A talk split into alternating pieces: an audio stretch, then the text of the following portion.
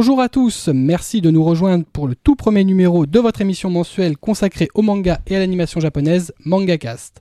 Chaque mois, vous pourrez retrouver notre podcast pour partager ensemble toute l'actualité de la Japanime et traiter d'un sujet d'actualité. Aujourd'hui, pour ce numéro 1, nous avons l'honneur et le plaisir de recevoir Olivier Gilbert, l'organisateur historique du festival cartooniste. Festival qui sera au cœur de notre toute première saga dans laquelle nous ferons un retour sur cet événement mythique de la Japanime. Bonjour Olivier. Bonjour. Merci d'avoir accepté notre invitation. Merci à vous. Donc on va pouvoir refaire un peu toute l'histoire du cartooniste ensemble. Mhm. Pour animer cette émission, en plus de votre humble serviteur Kubo, se trouve autour de cette fabuleuse table en formica et magnifique Atras, Bonjour à tous. Blackjack Bonjour à tous. et Kobito. Bonjour. avec cette belle voix d'outre-tombe. Pour accompagner votre écoute, vous avez la page du podcast où vous trouverez toutes les informations, les images et les liens des sujets traités aujourd'hui à mangacast.fr slash numéro 1.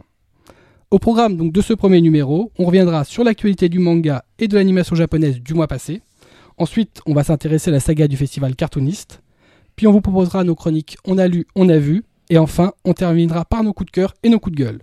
On enchaîne donc de suite avec l'actualité des Japonimes après ceci.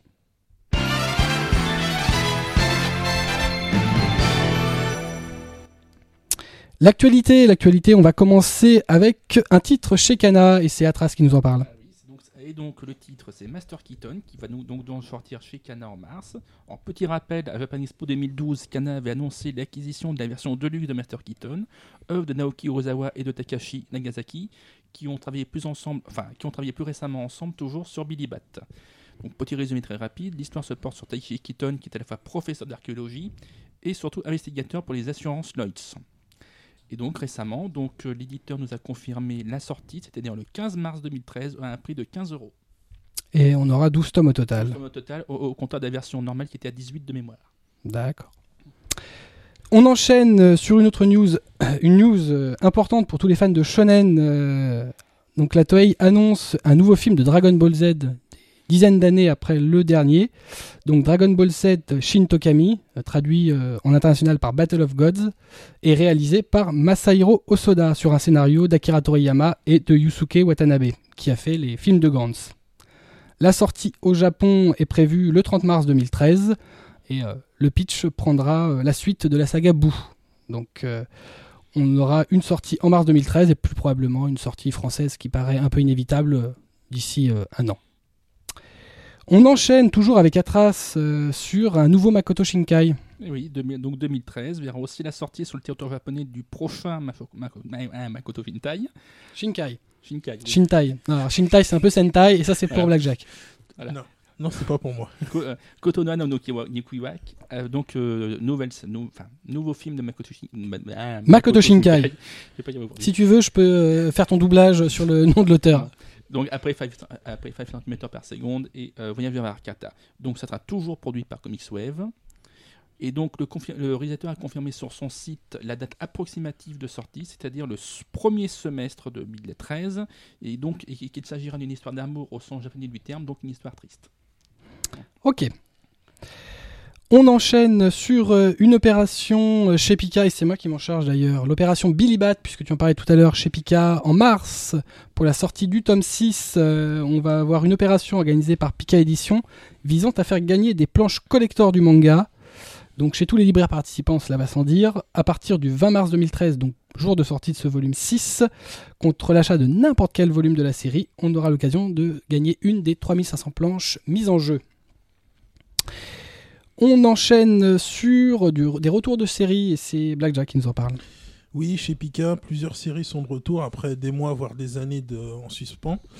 Donc alors, ça commence euh, dès le 16 janvier avec Catacombe 3. Bon, ça c'est du global manga, ça faisait deux ans et demi qu'il n'y avait pas eu de volume. Assez long. Ensuite, le 30 janvier, Kekaishi 13. Kekaishi de, euh, 30, pardon. Et euh, ensuite, le 13 février, le retour de MPD Psycho 16. Oui. Oui. Ça c'est Euh, chez Kana c'est MPD.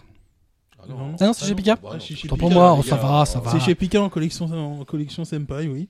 Senpai Oui. Oui. Oui. Oui, oui. Oui, très bien. continue, continue. Je n'avais pas l'intention de te troubler. Ouais, là, tu m'as un peu troublé, oui. D'ailleurs, à ma connaissance, tu es plutôt troublé par Atras. Continue. Non. Donc, euh, Spiral 8, toujours le 13 février. I My Goddess 41 pour Atras. Fate State Night 13. Il pense à toi. Ouais, pas trop. et ensuite, pour le mois de mars, il va y avoir My Wise 5 pour le 20 mars, Umi Chaussette et Alive Last Evolution 18. Tome 18. Ok.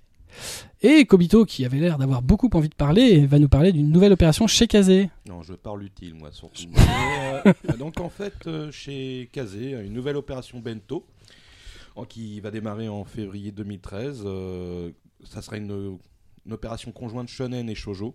Donc, euh, pour l'achat euh, de euh, deux mangas chez Kazé, n'importe quel manga d'ailleurs, on a le droit à soit une boîte à bento Blue Exorcist, euh, superbe illustration, ou une très belle illustration aussi pour l'arcane de l'aube. Donc, euh, le choix du roi, franchement. Et Il y aura des petits trucs en plus dans la boîte à bento qu'il n'y avait pas eu précédemment. Il y avait eu des baguettes. Là, il y aura des fourchettes. Il y aura des couverts. Ouais, il y a des couverts à l'intérieur, ouais. Et c'est la première fois que Kazé fait une opération bento sur du shonen. Jusqu'alors, de souvenir, c'est du shojo. Ouais, c'était du Mm. shoujo. En fait, on aurait bien voulu une boîte Toriko, mais bon, on va. Ah, c'est vrai que ça aurait été bien, ouais. Ouais, on attend. On espère un jour, peut-être que des- les grands décideurs décideront, c'est le cas de le dire. C'est vrai que ce serait une bonne idée, ça correspondrait parfaitement. Ok, on va continuer avec Blackjack qui va nous, par- nous parler d'une autre opération, chez Oui. Pika cette fois-ci. Ce sera des- une opération tablier chez Pika, donc euh, à partir du 13 février. Donc euh, pour deux mangas achetés dans la collection Shoujo, il y aura, euh, on pourra choisir un tablier parmi deux au choix. Ce sera un à, un à l'effigie de Metsama et l'autre de Lady Anne Butler. Magnifique, une année culinaire chez les Oui, éditeurs. oui c'est ça. ouais. Donc à partir du 13 À février partir du 2013, 13 février, oui. chez les libraires, par- les libraires participants. Participants. ouais. Parce que tous les libraires n'y participent pas. Et là, effectivement, c'est du shoujo. hein. On va continuer avec Kobito qui va nous parler d'une nouvelle licence chez Wakanim. Alors, Mondaji chez Wakanim. Alors, Wakanim annonce la diffusion en simulcast de l'animé euh, Mondaji Tachi Go Isekai Kara Kuruso Desuyo. Excusez-moi. N'aurais pas cru que t'aurais été jusqu'au bout. ou en raccourci euh, Mondaji. Donc euh, à partir du 11 janvier 2013, hein, euh, cet animé est une adaptation des light novels de Tatsunoko Taru. Le réalisateur, euh, la réalisation était confiée au studio euh, Diomedia. Euh, pour info, Axel World, Blue Exorcist, Kuroko Basket, Psychopass.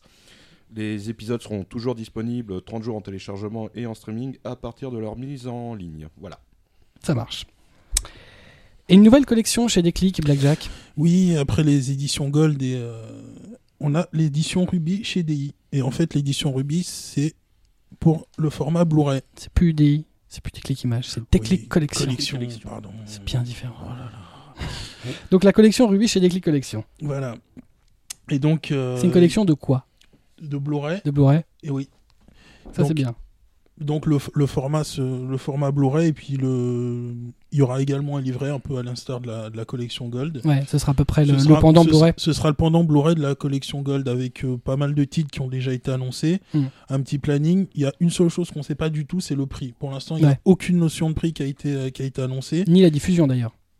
Parce que Non si ça suivait l'idée de la Gold, ce serait des abonnements et des ventes sur Mais salon. app- apparemment, il y aura, j'ai pas, j'ai, il n'y a pas eu d'in- d'infos sur Mm. euh, est-ce qu'il y aurait une, une collection, euh, une collection en abonnement. Mm. J'ai plus l'impression que ce sera de la vente directe et, euh, et vente salon, mais, mais pour l'instant, non, il n'y a pas eu ni de prix ni de vraiment d'annonce de, diffusion. Et ce sont des, des- des licences qui sont pas de leur catalogue. hein. Non, du ce sont, WeProd. ce sont du WeProd, du Wakanim Et du Black Box. Et du Black Box, ouais. Ok. Et les séries annoncées? Alors, il y a C-Control, Darker Than Black, Fractal, Mushishi, Broken Blade, Que sa volonté soit faite, Letterby, Bacano, Angel Beat, Cash and Sins pour juillet, mais et il y aura aussi en juillet deux autres titres pour l'instant qui n'ont pas été dévoilés. Et pas de, pas de Diebex pour l'instant. Pas de Diebex, non. Sachant qu'ils éditent euh, leur coffret en DVD. ouais. Pour l'instant, rien. Bon, ce sera VOVF, quand même, un minimum. Oh, c'est du Blu-ray, il y a la place. Oui, il y a de la place. Mais donc, pour l'instant, rien d'autre. Et puis, la plupart de ces titres sont aussi prévus en DVD dans la, dans la collection Gold. Certains sont déjà sortis comme Fractal ou ses contrôles, et d'autres sont, sont, sont prévus aussi pour sortir plus ou moins en même temps. Si on pouvait avoir le même ratio euh, tarif euh, que le DVD, euh, ce serait. Je, je pense, oui, ce serait, ce serait assez intéressant, mais j'y crois, pas trop, non. Moi non plus, J'y crois pas trop. Atras va nous parler de deux nouveaux Ghibli. Et oui, parce que donc finalement en 2013, on aura beaucoup de films qui vont sortir au Japon, puisque les deux prochains Ghibli ont été présentés par le biais des affiches, euh, donc à peu près la mi-décembre. Donc on va avoir deux Ghibli qui vont sortir à la même période. Donc euh, Ka- Kaguya Hime no Mo- Monogatari qui sera réalisé par Isao Takata, donc euh, celui qui avait déjà réalisé auparavant Le tombeau des Lucioles. On peut le traduire par l'histoire de la princesse Kaguya. Voilà, voilà. Et donc c'est le conte japonais qui raconte l'histoire d'une princesse découverte bébé sortant d'un bambou. Et donc on aura par la suite également, donc sorti d'ailleurs la même période, donc ils vont un petit peu se télescoper, Kazai Tanichu qui sera bien lui réalisé par Azo Miyazaki. C'est Donc sur, sur un, basé sur les scénarios d'un manga qui avait sorti précédemment. D'accord. Et ça faisait longtemps qu'ils n'avaient pas sorti sur la même année deux titres, Voilà. euh, les deux réalisateurs. Bah, c'est de si c'était déjà été sorti, c'était justement à l'époque Totoro euh, et euh, Lucioles, Tombeau mais ils étaient de mémoire, ils étaient diffusés à la suite dans Mm. les cinémas. Et donc, ça sera donc la- une biographie de Jiro Oro, Oro- hein, Orio Kushi, l'ingénieur ayant créé les, les fameux zéros japonais. Mhm. D'accord. Et c'est une sortie à l'été 2013 Et c'était au Japon. 2013 pour les deux. C'est le choc des titans, encore une fois. C'est pas, c'est pas, plus- bah, c'est pas mal. Bah, ça fait quand même, ça, euh, du coup, les deux, co- les deux co-créateurs en même temps Trop fort. du studio. On Continue par une nouvelle licence chez Doki Doki. et Je pensais pas un jour en parler puisque euh, ça va être des mangaka, euh, si on peut dire, euh, coréens. Euh, Simok qui euh, a été licencié par Doki Doki. Euh, Simok qui est en l'anagramme de comique. Bah, donc ça signifie un peu ce que ça va être. On va suivre les pérégrinations d'un apprenti mangaka qui monte à Tokyo euh, pour percer dans le manga. Et comme de par hasard, euh, sa nouvelle voisine est rédactrice en chef d'un magazine de prépublication de manga. Le, hasard, fait bien, les choses. Et donc, les auteurs, les auteurs, c'est Dal Young Lim qui a fait Freezing et Lee Ah Wong, j'ai du mal, hein, euh, qui sont donc deux mangakas coréens effectivement, mais qui sont prépubliés au Japon. Donc, c'est pas prépublié en, en Corée, mais au Japon. C'est une série de 5 tomes prépubliée dans le magazine Comic Valkyrie et ça sortira en mars 2013 chez Doki Doki. On continue euh, dans la fibre coréenne euh, Ace Maid, qui est une nouvelle série bah, du très cher Lee Ae-won, le scénariste de Simok, euh, euh, le dessinateur de Simok, et de Dal Young Lim, son dessinateur, son scénariste. J'ai fait l'interversion. Donc Dal Young Lim, c'est le dessinateur et euh, Lee, c'est le scénariste. Ça a débuté dans le magazine de prépublication Comic Flapper, toujours un magazine de prépublication japonais en février. C'est l'histoire qui se passe dans un maid café. J'en connais certains qui ça pourrait plaire. Nouvelle, euh, nouvelle diffusion cinéma au Grand Rex à Trace. Et oui, bah donc, je, enfin, pour le premier podcast, je suis abonné au cinéma, donc. C'est Wakanim qui, a déc- qui va récidiver au Grand Rex après les films de Puella Madoka, avec la diffusion des 4 épisodes de la série Nico no Mokari Kuro, qui vient tout juste de finir au Japon. Et, et en même, euh, ils, ont commencé la diffusion aujourd'hui, d'ailleurs, sur leur site, de la- des 4 épisodes, gratuitement tout, gratuitement. sur Jusqu'au 30 wakanim.tv. Oui, wakanim.tv, mais uniquement jusqu'au 31 janvier, après ils deviennent payants. Et donc la diffusion Grand Rex c'est- toujours produit par le studio Shaft. Et donc, le- la diffusion Grand Rex aura lieu le 2 février 2013 à 20h. Et les préventes sont déjà en cours auprès des, dans, les, dans le réseau Fnac, euh, Ticketnet. D'accord. Ceux qui, et ceux qui iront, iront à, la diff- à la diffusion cinéma ré- vont récupérer des, les streams, donc la monnaie euh, du site euh, Wakanim, pour, se, pour avoir droit à au télécharger au format qu'ils veulent la série. Ok. Une euh, mauvaise nouvelle, euh, titre non réédité, comme. Oui, bah, c'est toujours moi qui les annonce, les mauvaises nouvelles. hein. Ouais, oui. Donc en fait, les titres qui Tu ne sont pas... euh, l'archange de la mort. Oui, bah, avec ma voix, c'est normal. Euh, les titres qui ne seront pas réédités chez Tonkam en 2013. Alors, on précise bien 2013. hein. On ne sait pas ce qu'ils pourraient faire après. Ils sont fous, ces gens-là. Voilà. Donc, euh, donc, il y a Code Geass Nightmare of Nonali, tome 4, Cross Game, tome 2, Embrassed by the Moonlight, Réincarnation, tome 6 et 7, Evangelion Shinji, tome 1, 4, 6. Et en plus, ça suit pas. Mm. Euh, Golden Boy 4 et 7, on ne sait pas pourquoi non plus. Euh, Gyo, tome 1, bah, c'est un numéro 1, c'est bien.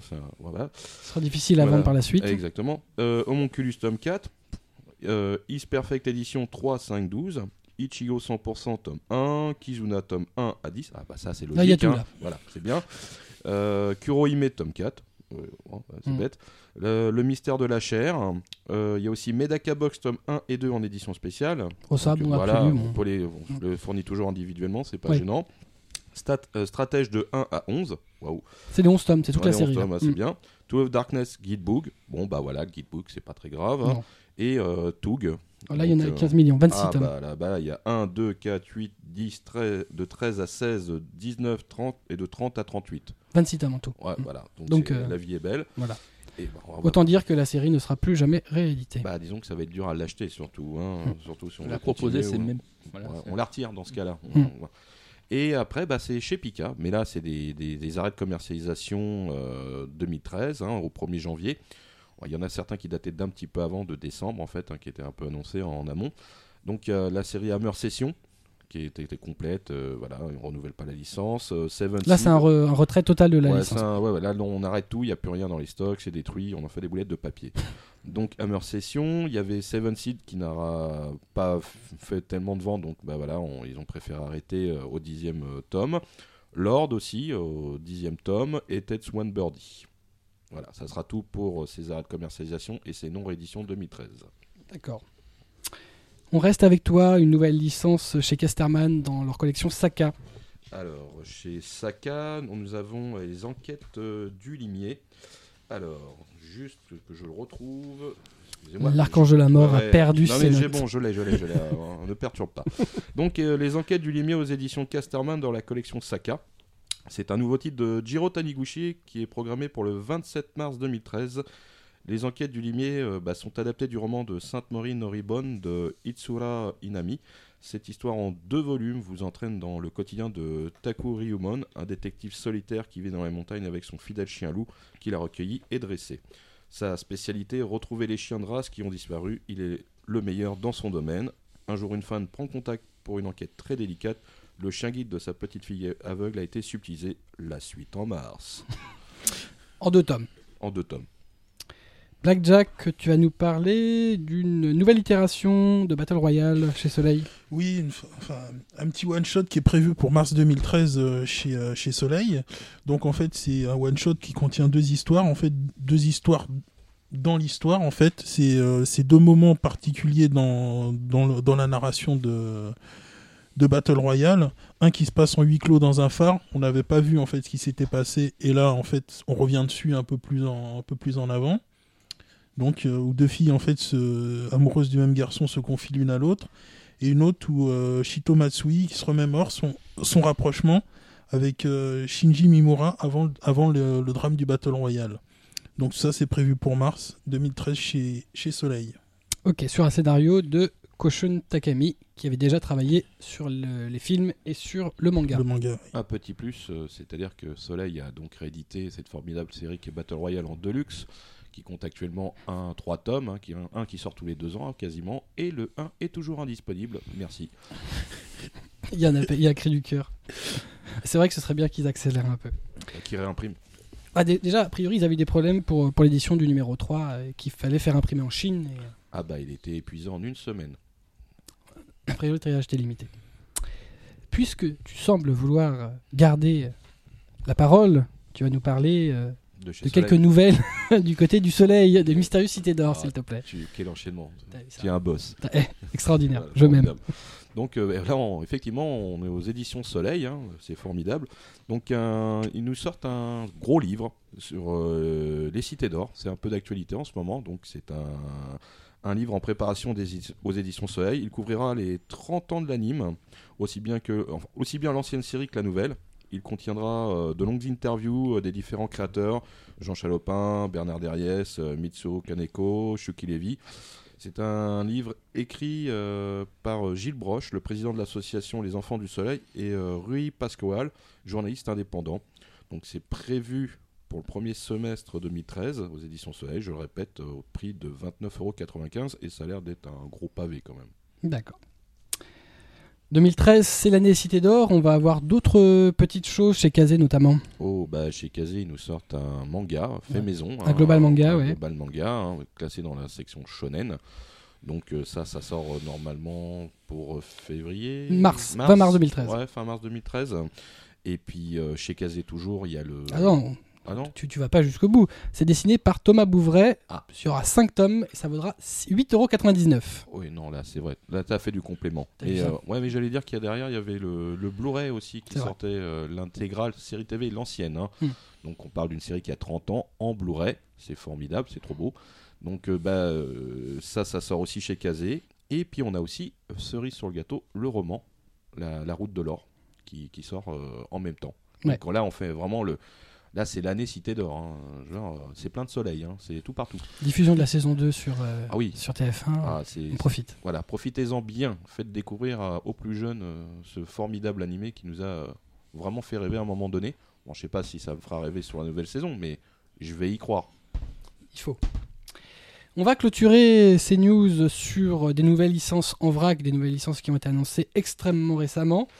Sous le messenger de Toru Fujisawa, l'auteur, le mangaka de GTO qui cette fois-ci n'est qu'au scénario, et de Sho Kitagawa qui va dessiner et ça sortira toujours chez Pika. Ensuite, une licence euh, pour Cobb, euh, Bimbugami Ga de Yoshiaki Sukeno chez Tonkam en mars 2013. Oui. Voilà, il a dit oui. euh, Kazeplay, euh, donc le service de VOD de Kaze qui annonce Tamako Market, euh, le nouvel animé de Kyoto Animation en simulcast deux jours après sa diffusion au Japon. Kyoto Animation qui a réalisé Keon notamment. Il y a bon Keon. Non. Comment c'est pas? Pour terminer, euh, Gaku de Shinichi Ishizuka, un manga, un manga sur l'alpinisme chez Glénat au second semestre 2013. Ah, ça veut dire qu'en fait, il louche euh, sur la licence de chez Delcourt. Ascension, Absolument, oui. tout à fait. Ils ont- Ah, J'aime bien l'ascension. C'est pr- c'est présenté comme un manga sur l'alpinisme. Très clairement, ça vise la concurrence. Euh, on va clôturer nos actualités par euh, l'agenda, l'agenda rapide des prochains événements qui auront lieu. On aura du 19 au 20 janvier 2013 Japanante numéro 2 à l'école Polytech de Nantes. S'en suivra dans quelques jours le Festival B d'Angoulême du 21, février au, du 21 janvier au 3 février 2013 à Angoulême, bien évidemment. Le festival à l'occasion fêtera ses 40 ans et aura comme invité Leiji Matsumoto, le mangaka de Captain Harlock, Galaxy Express, entre autres. Ensuite, euh, Paris Manga 15, les 9 et 10 février 2013, à Paris Porte de Versailles, euh, en invité Takahiro Komori, qui est l'animateur et cara designer au studio Bones. Tensai Okamura, le réalisateur de Blue Exorcist, Wolf's Rain, Darker Than Black, entre autres. Ensuite, euh, Japan Expo Sud, 5ème vague du 1er au 3 mars 2013 au Parc Chano à Marseille. Japan Addict 16 les 2 et 3 mars 2013 euh, au Palais des Fêtes de Strasbourg. Madinasia du 8 au 10 mars 2013 euh, au Bruxelles Expo, euh, Palais numéro 5 à Bruxelles, Belgique, avec comme invité Kengo Anazawa, le mangaka de Ayame Hiro chez Kana. Ensuite, on aura Polymanga du 29 mars au 1er avril 2013 à Montreux en Suisse. S'en suivra un autre événement euh, euh, qui va nous intéresser plus particulièrement, qui sera le cartooniste. Donc on va pas révéler grand chose jusqu'à tout de suite, puisque on va pouvoir en parler dans quelques instants, juste après ceci.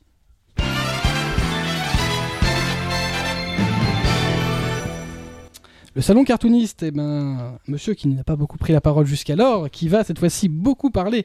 Le la saga cartooniste, un festival donc, qui fête euh, ses 20 ans cette année. Tout à fait. Euh, c'est un salon qui, pour euh, des trentenaires comme nous, euh, a eu une importance fondamentale dans leur euh, petite adolescence. Enfin, bon, les non, pardon, pas les trentenaires. Kobito n'étant pas un trentenaire, étant un quarantenaire, pour lui, ça a été son, passage à l'adulte. tu me le diras tout à l'heure.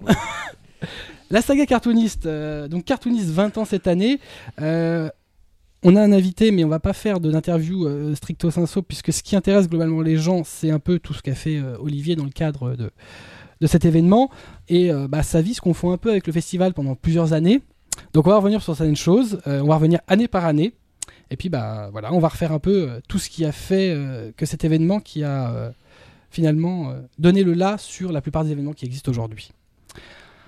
Donc, bah, l'histoire du festival, je le disais, elle se confond un peu avec celle de son créateur. Euh, quand il est petit, Olivier il regarde euh, un peu beaucoup la, té- la télévision et les dessins animés. Trop selon les parents, oui. C'est ça hein On regarde jamais trop la télé. Maman souhaitait que tu fasses un peu autre chose. Voilà. Euh, bah, ça tombe bien parce que tu vas, f- tu vas participer à un concours. Oui. Le prix du défi jeune. Tout à fait. Ouais, ouais. Là, effectivement, euh, ma mère commençait à être sérieusement saoulée de me voir euh, devant les clubs Dorothée Co et me disait faisons au moins quelque chose. Et elle a entendu effectivement sur une radio nationale, France Info pour pas la citer, euh, un concours organisé par la Jeunesse et les Sports, où là effectivement il fallait effectivement avoir moins de 20 ans, un projet et pas les moyens de le financer. Donc elle m'a dit, ben, effectivement, essaie de faire quelque chose autour de ça déjà, au moins ça serait utile. Donc à partir de ce moment-là, j'ai pris contact avec euh, les responsables du bureau de la, jeunesse et les sports pardon, du sud de la France, du Var, puisque j'étais à, ce moment-là déjà sur Toulon. Et euh, j'avais décidé à ce moment-là de créer, peut-être, euh, le projet était très large, puisqu'en fait c'était la première encyclopédie mondiale du dessin animé. Alors pas la publier, mais uniquement la créer. Hein, puisqu'après, effectivement, pour des raisons de droit, évidemment, c'est pas, pas la même chose. Mais là, c'était vraiment récupérer les informations nécessaires pour la création d'un premier document. Donc là, à ce moment-là, j'ai monté un dossier complet avec l'équipe de la jeunesse et les sports que j'ai présenté devant donc, tout un comité, euh, des acteurs locaux de la région. Et j'ai eu la chance à l'époque d'avoir le premier prix. Donc là, effectivement, à l'époque, c'était un prix en francs, c'était 50 000 francs, qui était beaucoup à l'époque, euh, et avec lequel j'ai acquis un petit peu de matériel, entre autres ben, les anciennes sortes de gros caméscopes où on mettait les cassettes VHS sur le côté qui pesaient une tonne comme un frigo. Euh, et, puis, euh, et puis surtout faire beaucoup de mailing en contactant tous les studios à l'international pour avoir un maximum d'informations sur le manière de travailler, sur leur production, avoir quelques extraits, quelques visuels pour vraiment me documenter un maximum. Et entre-temps, j'ai pris des cours pendant à peu près un an au CNED, euh, donc cours à distance, pour apprendre déjà des bribes de japonais, puisque mon but était de partir dans un pays où il y avait une forte production. Et donc, effectivement, bah là, en quantité, en quantité c'était le pays fortement euh, choisi, qui était le Japon. Mm. Et donc, euh, j'ai contacté les grands studios qui m'ont accueilli. D'accord. Donc, euh, tu écris donc au studio pour voir venir voir leur, production et bah, tu es accueilli au Japon. Ah bah là, je suis accueilli comme un roi même. C'est-à-dire qu'en fait, comme là, effectivement, ils ont aussi eu un très grand respect par rapport à tout ce qui est ordre politique, entre autres, ne serait déjà que chez eux, mais aussi à l'extérieur. Là, ils sont venus me chercher directement à l'hôtel, ils m'ont fait visiter tous les studios, la Tezuka, la Toei, j'en passe. Et donc là, effectivement, ils m'ont ouvert vraiment des, portes qu'ils n'ouvraient pas habituellement, euh, même à des professionnels. Donc hmm. là, j'ai pu vraiment voir des, trésors dans des œuvres, dans, des, salles d'archives. Donc là, effectivement, c'était une grande opportunité pour moi. Et euh, au retour de, de Tokyo, donc j'ai vraiment réalisé euh, l'écriture du document que j'ai présenté après, puisque forcément, si on reçoit un prix, après, il faut aussi faire un compte rendu, hein, c'est mm. pas juste euh, se barrer avec l'argent. Et, euh, et, donc, euh, là, ils m'ont proposé à ce moment-là de le monter au niveau national pour le publier. Mais à l'époque, j'étais très jeune, quoi, j'avais à peine la majorité, ou je m'en souviens plus, mais en tout cas pas loin. et pour moi, donc là, c'était pas, enfin, c'était pas faisable parce qu'effectivement, pour des questions justement, comme je disais tout à l'heure, de droit, pour utiliser des images, etc. Euh, bon, j'étais pas, j'étais pas, j'étais pas apte et j'avais pas effectivement les, non seulement les connaissances juridiques et les contacts pour, pour réaliser une publication. Mon but était vraiment de créer un produit, euh, enfin, en tout cas, euh, oui, un produit de base. Hmm. D'accord. Tout ça, ça te permet d'avoir plusieurs contacts finalement avec un certain nombre de studios et d'ayants droit japonais. Et ça va t'amener un peu quelques années plus tard euh, à ce qui nous intéresse, euh, en 93, ça. au festival Cartooniste. Et euh, tu l'organises finalement, ça part d'une action commerciale dans le cadre de ton BTS. Exact. J'étais en BTS commerce international à la, à la, Chambre de commerce de Toulon à l'époque. Et dans le cadre de, bah, ces études, comme la plupart des étudiants, il faut faire un stage en entreprise et une action commerciale. Donc moi, grand flemmard devant l'éternel, avec un poil long comme euh, le bras sur la main, je me suis dit, je vais pas m'emmerder, je vais effectivement créer un événement chez moi. Déjà, comme ça, j'ai pas à me déplacer. Euh, dans quelque chose qui me plaît, forcément l'animation, le dessin animé d'une manière générale, même si c'était pas forcément au départ axé vraiment purement manga. Et euh, comme ça, j'importerai de la publicité pour des sociétés étrangères, sans effectivement bah, me déplacer, moi, loin, sans vendre du vin, du parfum ou toutes sortes de produits qui m'intéressaient pas. Mmh. Donc là, l'idée, c'était de vraiment créer une sorte de plus une grosse convention qu'autre chose. Hein. C'était vraiment un projet d'étude. C'était pas destiné à être un salon annuel hmm. ni international. Donc euh, j'ai quand même pris des contacts avec les élus locaux, avec des acteurs locaux, avec des partenaires financiers probables. Évidemment, tout le monde m'a fermé la porte parce qu'effectivement à l'époque j'avais à peine la majorité et les gens me disaient euh, vous êtes gentil mais euh, deux jours avant le début du salon vous allez pleurer dans le jupe de votre mère, vous n'allez jamais le faire. On ne peut pas engager notre image de marque par rapport à un événement qui n'a pas de vécu. Enfin, ce qu'on connaît partout, même quand on commence à travailler quelque part, on n'a jamais de vécu, mais en même temps, il faut le créer, ce vécu.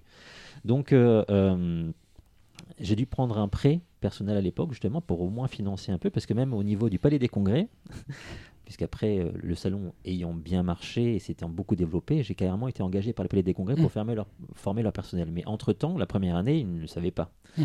Donc euh, je me souviens que la chargée d'affaires de l'époque m'avait ensuite dit quelques années après que le jour où j'étais allé les voir pour visiter les espaces, elle était remontée en rigolant au niveau de ses collègues en me disant Bah, lui, il est rigolo, il nous fait Euro Disney à Toulon maintenant. Donc, bon.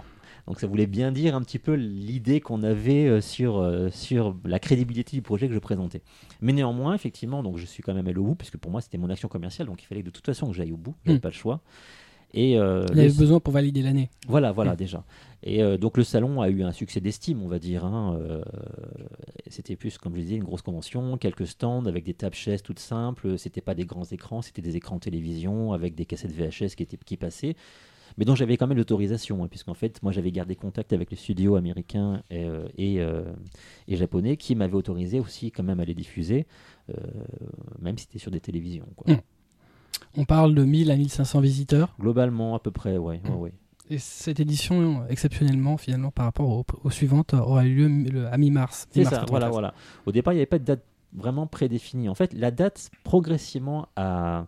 s'est décalée lentement mais sûrement vers fin avril. Parce qu'au départ, on n'avait pas d'invité. Au Mm. départ, c'était un événement basique, tout simple.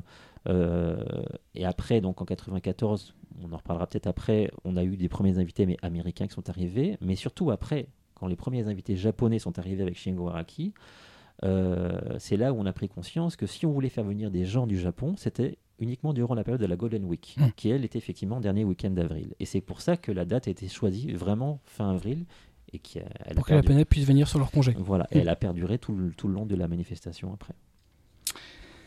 Donc, euh, bah, un peu pour ceux qui connaissent le, le Palais des Neptunes, puisque ça se passait déjà au Palais Neptune de Toulon, euh, il y avait que le niveau 1 qui avait été réservé, et encore une petite partie. Tout à fait. euh, et les projections se faisaient dans une toute petite salle, la salle Bonaparte, de C'est ça. 150 places.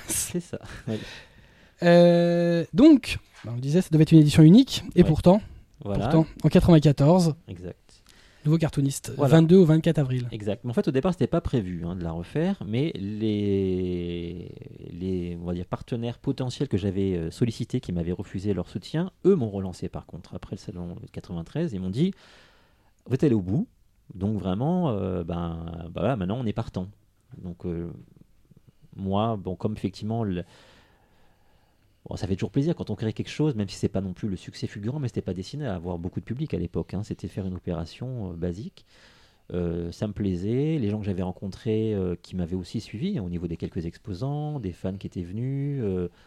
Enfin, il faut savoir quand même à l'époque le manga, du, enfin le domaine du manga était quand même extrêmement confidentiel. C'est pas comme aujourd'hui où il est tellement démocratisé qu'il y a carrément les- des, des clubs manga dans les écoles. Mm. À l'époque, vraiment, on nous regardait en nous pointant du doigt en disant manga égale sexe et violence. Et puis euh, vraiment, c'était euh, voilà, c'était assez hardcore quoi. hein, à- C'est vrai qu'on avait quand même beaucoup de gens qui regardaient, parce que ça était encore diffusé euh, des animés euh, Mmh. en France, et que Ouais. les, même les gens qui regardaient finalement arrivaient Ouais. à se moquer des autres. Ouais, ouais. Et, donc, euh, et donc là, effectivement, le fait de se retrouver dans le cadre du salon, on- on- il y a une sorte de petite communauté qui s'était créée en fait, hein, au niveau des fans qui venaient, où les gens se comprenaient un petit peu et euh, voilà, avaient le même langage. Et c'est comme ça, effectivement, que ça m'a vraiment donné envie de poursuivre la manifestation euh, pour revoir déjà ces gens-là et Mm. puis euh, la faire se développer progressivement. Et là, on parle de 3000 visiteurs, donc euh, le double Ouais. de l'année précédente. Voilà, exact. Et puis là, effectivement, dans le cadre de cette édition de 94, on a eu nos premiers invités, mais qui n'étaient pas des invités officiels du salon, puisqu'en fait, eux venaient avec à leurs propres frais, en fait. Puisque en 93, comme je l'ai dit, j'avais lancé donc le salon comme une action commerciale, mais j'avais fait un stage en entreprise à côté. Et ce stage en, entre- en entreprise était chez Spielberg, en fait, dans les studios Emblemation, qui étaient à. Londres, qui depuis ont déménagé sur Los Angeles. Donc c'est toute la session DreamWorks, etc. Et donc j'ai rencontré Carlos Grangel, qui est euh, le caractère designer du Prince d'Égypte, Balto, Fievel au Far West, de bon nombre d'animations de, de Spielberg et Tim Burton depuis. On a vraiment sympathisé. Et lui, effectivement, euh, ainsi que bah, Steven Spielberg lui-même, ont décidé effectivement de d'envoyer Carlos euh, avec euh, l'un de ses deux frères, qui sont trois frères en fait à la base, euh, sur le salon en tant que guest. Alors pas pour des conférences et on de dédicaces comme c'est le cas sur la plupart des salons aujourd'hui, mais déjà voilà pour avoir une présence. Et donc ça, ça a été vraiment eux les premiers invités du salon. D'accord. Euh, tu nous as dit aussi qu'il y avait eu euh, des gens de Nelvana qui étaient venus. Oui, tout à fait, puisqu'en fait, euh, j'avais moi fait donc un stage à l'étranger chez Spielberg, et l'autre stage, j'avais fait un stage dans chez l'entreprise canadienne Nelvana, qui avait des bureaux sur Paris, d'ailleurs doit toujours les avoir, euh, et qui effectivement, eux, ont fait pas mal de productions comme Babar, Tintin, en production avec Ellipse, et, euh, et qui eux venaient au MIP TV, qui était à quelques semaines de la manifestation aussi, c'était à peu près la même période. Et euh, dans le cadre de leur venue dans le Sud, avaient fait un crochet par Toulon pour venir faire une petite conférence de présentation bah, de, de, de leur production, de leur vision aussi l'animation, puisqu'effectivement, euh, ils avaient aussi une vision qui leur était propre par rapport au manga. Euh, et c'était toujours intéressant, même si elle ne correspondait pas forcément non plus à la, à la nôtre, hein, euh, d'avoir aussi leur, euh, leur, leur opinion et, et échanger les points de vue.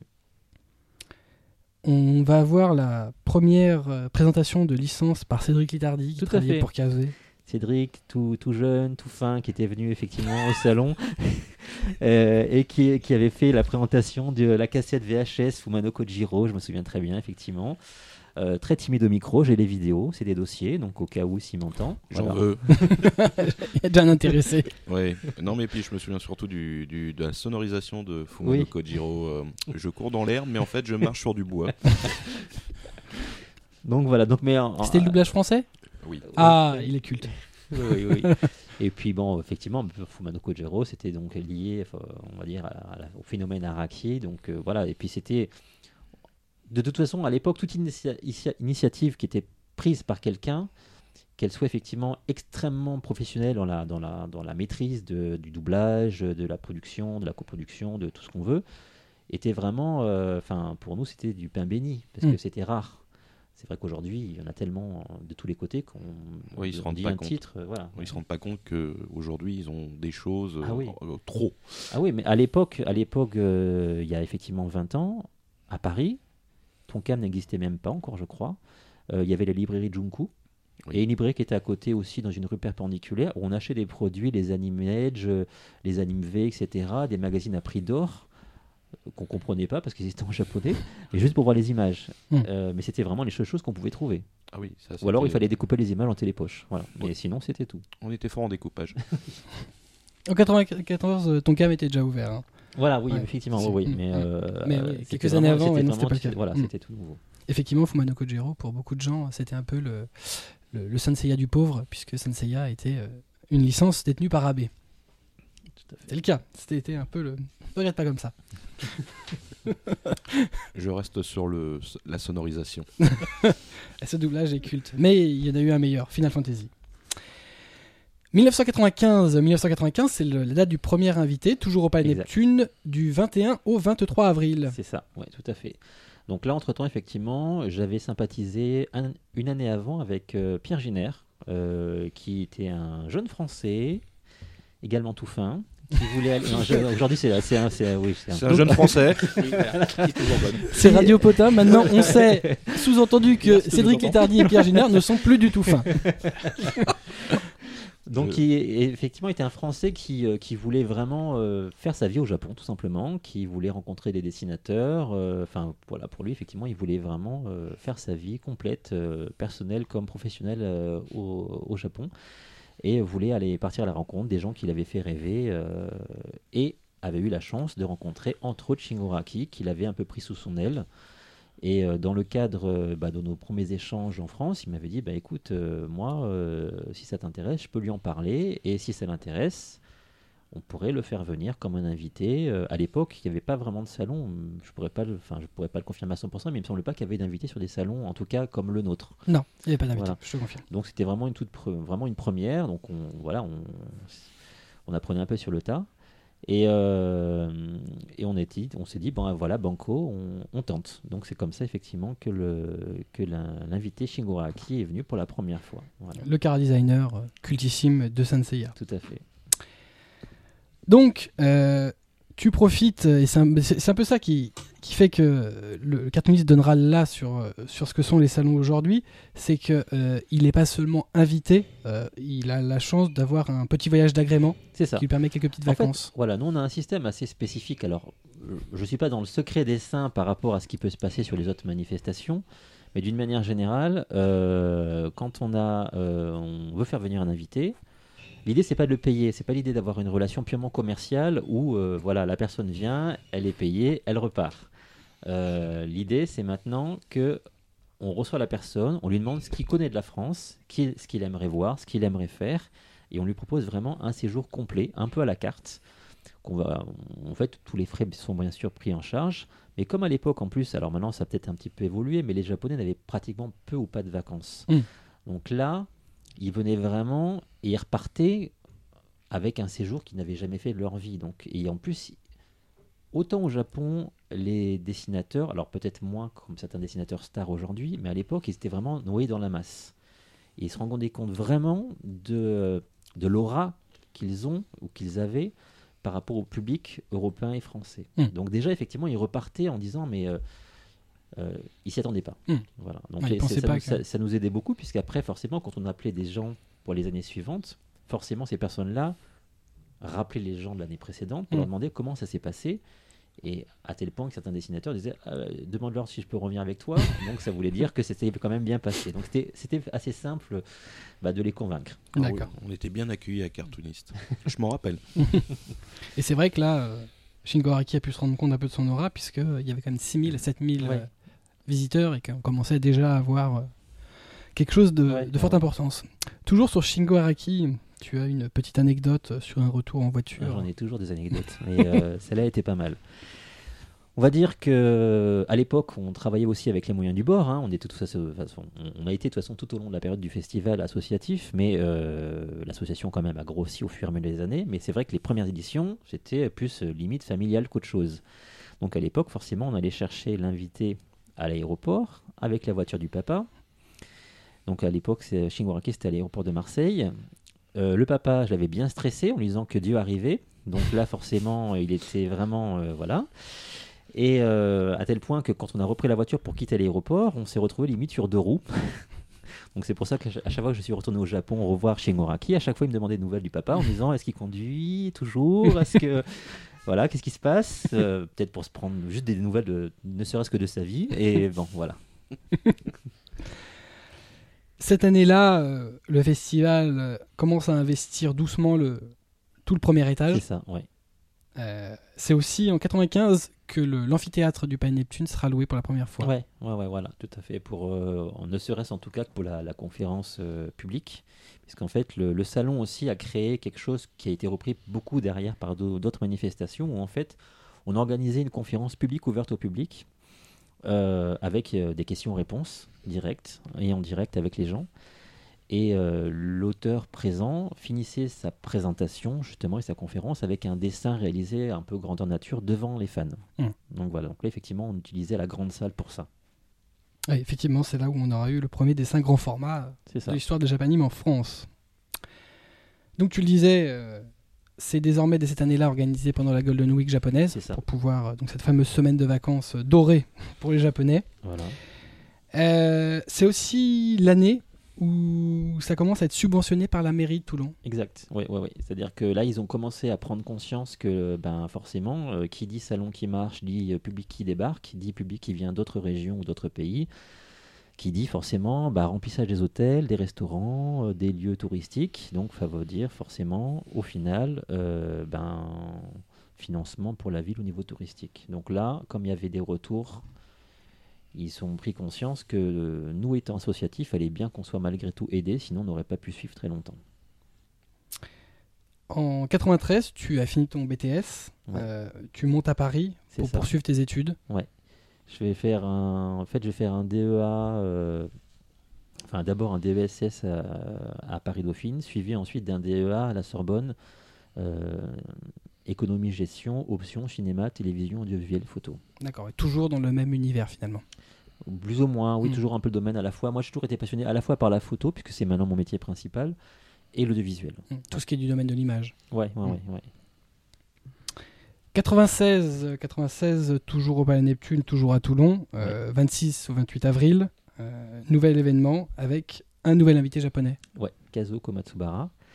qui est Euh, le car designer de la plupart des œuvres de Leiji Matsumoto. Exactement, oui, il travaillait sur Galaxy Express, euh, sur euh, Captain Harlock, euh, Devilman et j'en passe.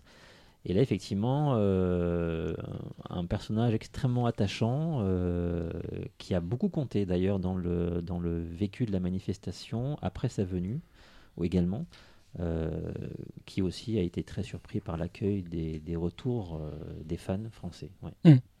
Ouais, je confirme, ça, ça a été l'année où enfin, je l'ai rencontré, ça, un, gr- un grand moment. Voilà. Ouais. C'est quelque chose qui est toujours dans ma mémoire au jour d'aujourd'hui. Un grand monsieur.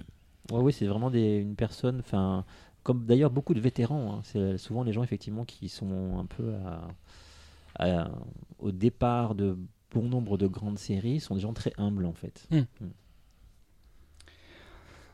Kazuo Komatsubara, quand il, quand il arrive, il a une certaine image euh, du sud de la France. Bah, comme la plupart des gens, même français, qui s'imaginent que quand on vient dans le sud, on vient voir le soleil.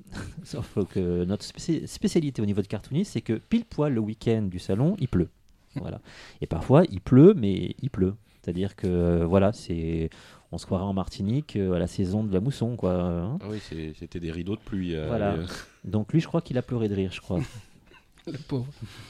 Cette année-là, en 96, on parle quand même de 10 000 visiteurs. Mm. Donc c'est plus un petit événement, ça, devient commence- vraiment un événement d'ampleur. Voilà, ça commence à prendre vraiment une véritable ampleur. C'est vrai que euh, c'est d'ailleurs la raison pour laquelle l'année suivante, le Palais des Congrès va m'engager en tant que chargé d'affaires et pour former leur, pers- leur personnel à faire des salons clés en main également, puisque on devient le premier salon en termes de, bah, de public, tout simplement. Euh, il faut savoir que la place de Besanne, qui est la place qui est devant le Palais des Congrès, est blindée de monde deux heures avant l'ouverture. Et ça, ils ne l'ont jamais vu. Ah oui, c'était impressionnant. C'était euh, genre, mais qu'est-ce qui se passe? Des manifestants? Oui. Non, non, euh, des fans. On peut dire que c'est l'année où le festival commence à trouver son rythme, Oui, oui, oui, voilà, tout à fait. où la grosse machine cartooniste commence à se roder. Progressivement, c'est-à-dire que là, on commence à prendre un rythme de croisière. Euh, on sait que le salon continue à, à recevoir régulièrement davantage de monde chaque année. Ça reste tout à fait gérable parce qu'on est quand même une petite structure à gérer ça. hein. Euh, c'est essentiellement, ce sont, ce sont que des bénévoles et ce sont que des passionnés. Hmm. Donc là, effectivement, euh, mais ça, ça- ça tient la route. Tu le disais, l'accueil du public pour Kazuo Komatsubara l'a manifestement particulièrement touché, puisque Ouais. tu as une anecdote malheureusement pas très joyeuse sur ses, par Ah. rapport à ses obsèques. Tout à fait, puisqu'en fait, ben, malheureusement, quelques années après, il va nous quitter. Et euh, durant euh, les, euh, les obsèques, euh, son épouse, déjà dans la salle ben, où les gens se retrouvent et se recueillent, tous les articles des magazines régionaux, locaux sont affichés du festival. Les Var Matin, etc., la Marseillaise, j'en passe. Et la femme de M. Kamotsubara fait un petit discours où effectivement elle indique que euh, le plus beau jour de sa vie a été le jour où il est venu en France et le jour où il a vraiment vu le public et le retour du public français. Mm. Donc là, effectivement, ça a été une immense claque pour nous parce que on avait une immense affection pour lui, évidemment, hein, mais on ne s'attendait pas à ce que ça l'ait autant marqué. On l'a vraiment, on l'a vraiment su à ce moment-là, en fait. 97, euh, toujours au Palais Neptune, 25 au 27 avril 97, euh, donc nouvelle édition du cartooniste, Ouais. euh, avec un nouvel invité. Un invité beaucoup plus excentrique et très rigolo qui s'appelle Masami Suda. Je confirme. Le cara designer de Kutonoken. Voilà, voilà, qui lui vraiment est quelqu'un, euh, bien sûr, comme la majeure partie de- des invités qu'on a pu rencontrer, extrêmement proche, attachant, mais vraiment complètement ouvert d'esprit. euh, euh, il, faut, il faut quand même savoir qu'on reçoit des invités qui viennent et qui ont une autre culture, en fait. hein. Donc là, c'est vrai que lui, par contre, euh, très proche de la culture occidentale, à sortir, à rigoler, à faire la fête, à s'amuser, à boire des coups. Euh, Oui. C'était une nouvelle, ça, aussi. Oui. Oui, c'était tout, tout frais. ah, vous buvez Ah, C'est génial. Euh, c'est cette année que le cartooniste va investir les trois étages du palais. Ouais, tout à fait. On passe euh, avec l'espace trident, qui est le niveau 3, en fait, euh, tout en haut. Jusqu'à maintenant, on prenait essentiellement le- au départ le niveau 1. Le niveau 2, qui, où il y a également une, surface restauration avec l'espace bar et de l'autre côté quelques salles de commission. Et au final, l'espace trident, qui est le niveau 3, par laquelle est l'entrée principale de l'amphithéâtre Vauban, donc le grand amphithéâtre du Palais des Congrès, et l'autre côté, un grand espace aussi pour mettre des stands. Et on, commence aussi à exploiter l'accueil en bas pour commencer aussi à mettre des stands, alors qu'avant, c'était juste un accueil point barre. Euh, malheureusement, euh, on va dire, s'il y, a, euh, s'il y avait 10 000 visiteurs en 96, il y a eu 10 000 visiteurs en 97. Oui, il faut savoir que cette année-là, c'était une période où il y a eu une grève immense des transports, pile poil au moment du salon. Donc c'est vrai que beaucoup, beaucoup de gens qui se déplaçaient euh, d'autres régions n'ont pas pu se déplacer pour ça, parce qu'effectivement, il n'y avait plus de train. Il n'y avait pas de train. Donc là, effectivement, ben, on- si on vient, si on habite à côté, on prend une voiture, c'est bien, mais si on vient de l'autre côté de la France, de Paris, de Lille, là, ça pose un problème. Donc beaucoup de gens, effectivement, ont dû annuler leur séjour pour cette raison-là. Oui, même les gens qui participaient étaient restés euh, Ouais. coincés en gare. hein. Je suis Mm. resté en, en gare à Marseille. Je me demandais si les mecs jouaient pas sur, au dé sur les rails parce que on voudrait y aller. Ouais, ouais. C'est aussi 97, c'est l'année où les partenariats majeurs vont se, vont se nouer avec euh, des enseignes euh, locales, des cinémas, des restaurants. Voilà, c'est-à-dire que là, on commence en fait un petit peu à, sortir aussi du palais. C'est-à-dire que le, noyau, le cœur de la manifestation reste le palais des congrès. Mais on commence à, organiser ou à co-organiser des soirées, des nuits du manga dans des cinémas, euh, quelques soirées à thème sur le port avec des restaurants. On commence effectivement à investir un peu les autres lieux de la ville. En parallèle, euh, à titre personnel, tu deviens donc, tu nous le disais, chargé d'affaires pour le Palais Neptune. Voilà, bon, pen- pendant neuf mois, hein, ça a été quand même relativement court. Mais dans cette période-là, effectivement, j'ai été euh, ben, engagé pour former leur personnel à faire des salons basiques. hein, Puisqu'en fait, il faut quand même savoir qu'une manifestation, globalement, le squelette reste le même. Après, on va l'adapter à la thématique, aux contraintes forcément de l'événement et de sa thématique. Mais sinon, l'organisation en soi reste quand même enfin, plus ou moins le même. Globalement le même. Ouais. 98, euh, du 24 au 26 avril 1998, toujours à Toulon, euh, n- le nombre de visiteurs augmente. On passe à 14 000. Et un nouvel invité japonais, ou plutôt une nouvelle Voilà, invitée. la première dame qui arrive, et à tous les niveaux d'ailleurs, puisqu'effectivement, c'est une dame aussi qui a beaucoup de prestance, Akemi Takada. La Cara Designer, entre autres, Donner Range Road, Krimi, Maison Ikoku. Voilà. Je- là, je vais en passer beaucoup parce que elle a une liste. Ouais, ouais, ouais, assez ouais, Impressionnante, ouais, ouais. oui. Non, mais enfin, elle était très, euh, très rigide, on va dire. Ah oui, bah pour moi c'était Joanne Collins de Dynasty- hein. C'est-à-dire que. euh, Une belle référence Bah, pour, les moins de voilà. 30, pour les, moins de, 20 les moins de 30 ans. on peut comprendre malheureusement. Non, non, mais euh, bon, je veux dire, on accepte la rigueur japonaise et là, on l'avait en face oui, de nous, oui, vraiment. Voilà, voilà, voilà. Mais sinon très gentil avec la politesse qui, qui, qui suit, bien sûr. Ah oui, Mais c'est vrai que. Euh, on, voilà, on, c'était une personne entre guillemets de la haute là. Mm. Ça, se, ça se voyait, ça se sentait, et Oui. elle vous, enfin voilà. Voilà. en tout cas, elle était adorable avec son public. Parce que moi, j'ai eu Ah une oui, dédicace oui, et bien elle sûr. était Elle, euh, elle- extraordinaire. elle nous a bien fait comprendre qu'on l'avait fait beaucoup travailler quand même après. hein. oui, disons qu'il y avait moins le côté rigolo de Monsieur Souda. voilà, voilà, voilà. Mais sinon, c'était toujours aussi agréable de la recevoir et de la revoir même après la manifestation quand je suis allé à Tokyo. hein. Ça, Mm. c'est pas un problème. Le festival en 98, il a particulièrement grossi. Euh, Mm. Il y a quand même des visiteurs qui viennent maintenant de vraiment partout en France. Ouais, faut se dire qu'à cette époque-là, globalement, alors, pas pour casser, mais on, on n'avait que BD Expo à Paris euh, et la convention de l'EPITA. La Mm. convention de l'EPITA, c'était euh, au mieux 3000 visiteurs. C'est dans une petite école. C'est quand même pas la taille qu'elle a aujourd'hui, qui est déjà pas non plus énorme, mais c'était encore la moitié. BD Expo, c'est avant tout un festival Mm, BD. Donc le manga s- s'immisce un petit peu avec l'aide de, de Tonkam et de ses dirigeants de l'époque. Ouais. Euh, mais globalement, pour le, le public animé fan français, en 98, euh, le salon de référence en France, malheureusement, il se trouve à Toulon. Malheureusement, pour tous ceux qui se trouvent au nord de cette ville, Pour les, Pari- pour les Parisiens, c'est la galère. absolument. Mais globalement, pour, euh, pour, pour tout le monde, puisque voilà, Toulon, c'est c'est le sud, c'est vraiment le sud du sud. Euh, c'est clair, tout ce qui est en c'est haut a un peu plus de mal. C'était vraiment leader. Oui, c'est vraiment que Ouais, ouais, ouais. c'est là l'événement de référence. Je Oui. sais que après, après, euh, centaines c'est- de gens venaient. c'est- C'est vrai que beaucoup de gens effectivement étaient déçus qu'on n'en fasse pas ailleurs à l'époque. Mais en même temps, euh, si on revient un peu en- justement euh, dans les souvenirs, euh, quand les gens venaient au salon, ils venaient un peu en vacances aussi. C'est-à-dire qu'il y avait le, le fait de partir, de préparer le voyage, euh, le partir un peu à la découverte. Là aussi, en soi, c'était euh, c'était pas comme si on partait sur un salon, euh, soit sur Paris ou en province proche. Mm. Où voilà, on fait l'aller-retour dans la journée, et, euh, on a fait, on a acheté nos mangas et on revient. Là, Ouais. c'était vraiment un autre, c'était un périple en fait Oui, un peu. hein. je confirme, parce qu'en fin de compte, moi qui venais de Paris et qui venais euh, bah, bosser, euh, bah, j'étais content de venir bosser parce que c'était un peu les vacances et j'arrivais là-bas dans un salon où les gens ne tiraient pas la gueule Mm. et ça c'était juste Ouais. nouveau pour Ouais. moi. Donc euh, ouais effectivement euh, c'était pour moi qui venais de Paris c'était vraiment génial. Rien Ouais. Bah, il faut savoir qu'en plus à l'époque, il y avait pas peu ou pas de boutiques en plus dans le sud. C'est-à-dire que euh, les fans qui venaient au salon, euh, ils avaient la banane vraiment. Mm. Parce qu'effectivement, euh, même si c'était des produits qu'on pouvait trouver plus ou moins régulièrement sur Paris, ils étaient inconnus pour eux. Mm. Ah Donc oui. forcément, ils arrivaient les bras ouverts en disant, en accueillant les exposants, en disant euh, super, vous êtes là. Ah oui, il y avait, il y avait des enseignes euh, bon, qui n'existent pour certains plus aujourd'hui, Mm. comme Madoka, Mm. comme Atomic Club. Il y avait ce- sinon, il y avait ce fabuleux GG de chinois. Tout à fait, oui, Ah là sûr. là, oui, De. Marseille. Marseille, mythique Ouais, pour moi. ouais, Donc euh, ouais. voilà, genre, euh, oui, c'était vraiment, on arri- les gens arrivaient avec des produits. Ah, et puis il y avait des gens qui étaient en attente d'eux. Mm. C'était pas, euh, ils étaient pas blasés encore. Tout à fait. ouais, ouais, ouais. Non, puis c'est- c'est pareil, c'est euh, alors je sais plus si c'est en 98, mais il y a longtemps, euh, l'enseigne Manga Distribution n'est venue qu'à cartooniste.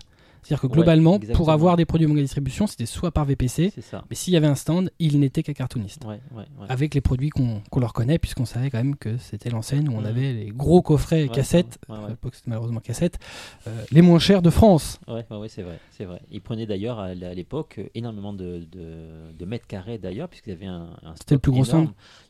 L'un des, l'un des Mm. plus gros, effectivement, oui, ça c'est clair que l'ancienne salle Bonaparte, où il y avait eu les premières euh, projections, parce que là-bas, effectivement, tous les murs sont modulables, donc avait été réaménagé en espace d'exposition de stand, était euh, en grande partie utilisé par Manga Distribution. Oui, tout à fait. C'est quand même l'année où euh, il y a des gens qui t'écrivent. Euh, parce qu'il y a quand même pas mal de communication finalement avec. euh, tu laissais souvent tes coordonnées sur les, sur les flyers. Oui, oui, donc oui, les gens pouvaient te contacter En fait, facilement. En fait, à l'époque, il n'y avait pas l'air d'Internet. Vrai. on communiquait comment? On communiquait, alors peut-être par Animland, mais qui était un fanzine au début, en 93, hein, Mm. parce qu'ils sont nés en même temps que nous. Euh, mais ils sont vraiment devenus nationaux enfin, euh, dans, la, dans, la- dans les médias euh, un peu plus tard. Mais sinon, c'était essentiellement du mailing. Donc souvent, effectivement, au niveau du salon, on demandait aux gens de nous laisser leurs coordonnées postales pour leur envoyer, parce qu'on les dépliait, on les recevait par la poste. Mm. Donc c'est vrai qu'il y avait beaucoup d'échanges euh, écrits. Et donc là, il y, a- il y a des gens qui demandent d'organiser le, le salon ailleurs. Voilà, voilà, ça devient de plus en plus insistant. On va dire, ça commençait déjà depuis quelques années, mais là, ça devenait vraiment important. C'est-à-dire que les gens disaient, voilà, euh, moi, euh, j'ai pas les moyens de, de me payer un voyage euh, à traverser euh, l'Europe ou la France. euh, c'est encore trop loin pour moi. Il faudrait un salon plus central. Voilà. Et donc, euh, bah, tu te retrouves finalement à Brest pour des raisons personnelles. Tout à fait. Voilà, effectivement, je monte à Brest et euh, en étant sur Brest, je me suis dit bon, qu'est-ce qu'il y a à faire sur Brest? Pas grand-chose déjà, faut le savoir. Euh, il pleut. Amis brestois. Non mais non mais il faut, il faut être réaliste. Je confirme. Je- J'ai Euh, vécu. Donc, euh, euh, je me suis dit, ben tiens, quitte à, quitte à faire quelque chose, autant faire à nouveau un salon, le faire dans cette ville-là, puisque j'y habite maintenant pendant quelques temps, conserver le salon toujours à Toulon, hein, puisque là, les dates maintenant étaient de toute façon posées, mais créer un, un salon bis, euh, globalement plus ou moins six mois d'intervalle, pour quand même qu'il y ait un moment où les gens puissent aussi, euh, et y compris les exposants, pas faire non plus tout de suite dans la suite. Euh, et le faire donc sur Brest, donc au Quartz, qui était le palais des congrès euh, de Brest. de Brest. En 99, en 99, donc la première année où il y aura deux éditions. La première, elle se déroule toujours au Palais Neptune à Toulon, C'est du ça. 23 au 25 mars, C'est ça. avec un invité euh, connu et C'est avril. hein. Ah, c'est avril, garçon. D'accord. J'ai- marqué avril sur la feuille et je dis mars. D'accord. C'est pas Toute- grave. hein. Toute la capacité à bien suivre ses notes. Ça, c'est un super pouvoir. Donc, 23 au 25 avril 1999, euh, avec un nouvel invité, Cara Designer de Macross. Tout à fait. Ouais, ouais, ouais. Donc là, Monsieur Mikimoto. Bon, je vais pas faire non plus la langue, hein, euh, mais bon, il respire pas la joie de vivre quand tu le vois quand même. hein. Il sourit jamais, mais très gentil quand même à côté. Oui, non, c'est vrai qu'il était drôle comme une brûlure. Mais euh, par contre, C'est étrange, ça vient en écho de ce que nous disait Cobb juste avant. Ouais, voilà, Ah, juste avant l'émission. un peu avant, mais euh, en fait, c'était surtout son agent qui était juste géant. Ouais, ouais, ouais. Euh, Le mec avait dû avoir des, euh, de la famille en Allemagne à une certaine époque.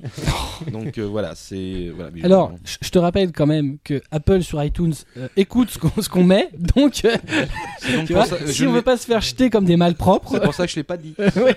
Voilà. Mais, Tu euh, l'as pas dit fort. Mais non, mais son agent était formidable et surtout son agent est- a fait son travail Mm. très très bien d'ailleurs, ouais, je le confirme, parce Mm. que on l'a rencontré après à Tokyo et c'était un homme fran- franchement un homme formidable, charmant et qui met des chemises euh, hawaïennes et qui boit beaucoup. Donc euh, voilà, c'était juste la, paro- la, la parenthèse, mais Ouais, euh, ouais. donc c'était un cartooniste très rigide. Oui, oui, oui, oui, oui, oui. Mais sinon, bah, évidemment, hein, Monsieur Mikimoto, euh, forcément par rapport à son œuvre et entre, entre guillemets comme artiste, comme il l'est coté, ben voilà, c'est un peu comme Madame Takada où bah, forcément on s'adresse à, à une élite. Hmm. Ouais. Et là, c'est euh, bah, pour les auteurs de l'époque, puisqu'aujourd'hui, malheureusement, c'est plus exactement la même chose. Mais les auteurs de l'époque, euh, Shingo Araki, Akemi Takada, Haruhiko Mikimoto, c'est juste euh, les artistes cultes de cette génération-là. Tout à fait. Simplement, je pense que peut-être certains certains artistes avaient conscience Ouais. de, du retour et de leur euh, de ce qu'ils véhiculaient. D'autres, non. Hmm. Shingo Araki n'avait jamais eu cette, con- cette, conscience réelle, à- même après le salon d'ailleurs. Je crois qu'il est toujours resté humble. De la même manière, effectivement, qu'Omatsubara. Hmm. Euh, donc là, effectivement, et puis c'était l'âge aussi. Ouais, c'est pas la même génération. Voilà, ouais, ouais. On parle de 20 000 visiteurs en 99. Mhm. Euh, on va avoir une chose qui va changer, c'est que les visuels des affiches vont changer. Oui, c'est-à-dire que jusqu'à maintenant, on prenait un, bah, visuel euh, bah, qu'on créait en fait sur le moment. En fait, hein. Là, ce qu'on avait décidé, c'est à ce moment-là que l'invité du salon en cours préparait l'affiche du salon suivant. Donc c'est comme ça, effectivement. Ben, euh, entre autres, euh, pour le salon, enfin, ça a commencé réellement en 98, puisqu'en fait, avec euh, Akimi Takada, on avait déjà eu une affiche de Masami Suda. Hmm. Très punk. euh, Oui, exact. voilà, voilà.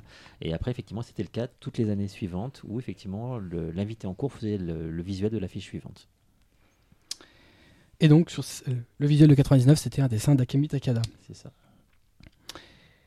Même année, puisque c'est la première année où on va avoir deux salons la même année, fait. tu en parlais. Donc, euh, du 18 au, enfin, les 18 et 19 septembre 99, au Quartz de Brest, C'est ça. Le cartooniste, premier cartooniste chiffré. Jusqu'alors, on avait cartooniste avec la date, et Voilà. cette année-là, c'est le cartooniste 08. Voilà, histoire de pas que les gens se perdent pas entre le, le nombre de festivals existants depuis la création. Donc voilà.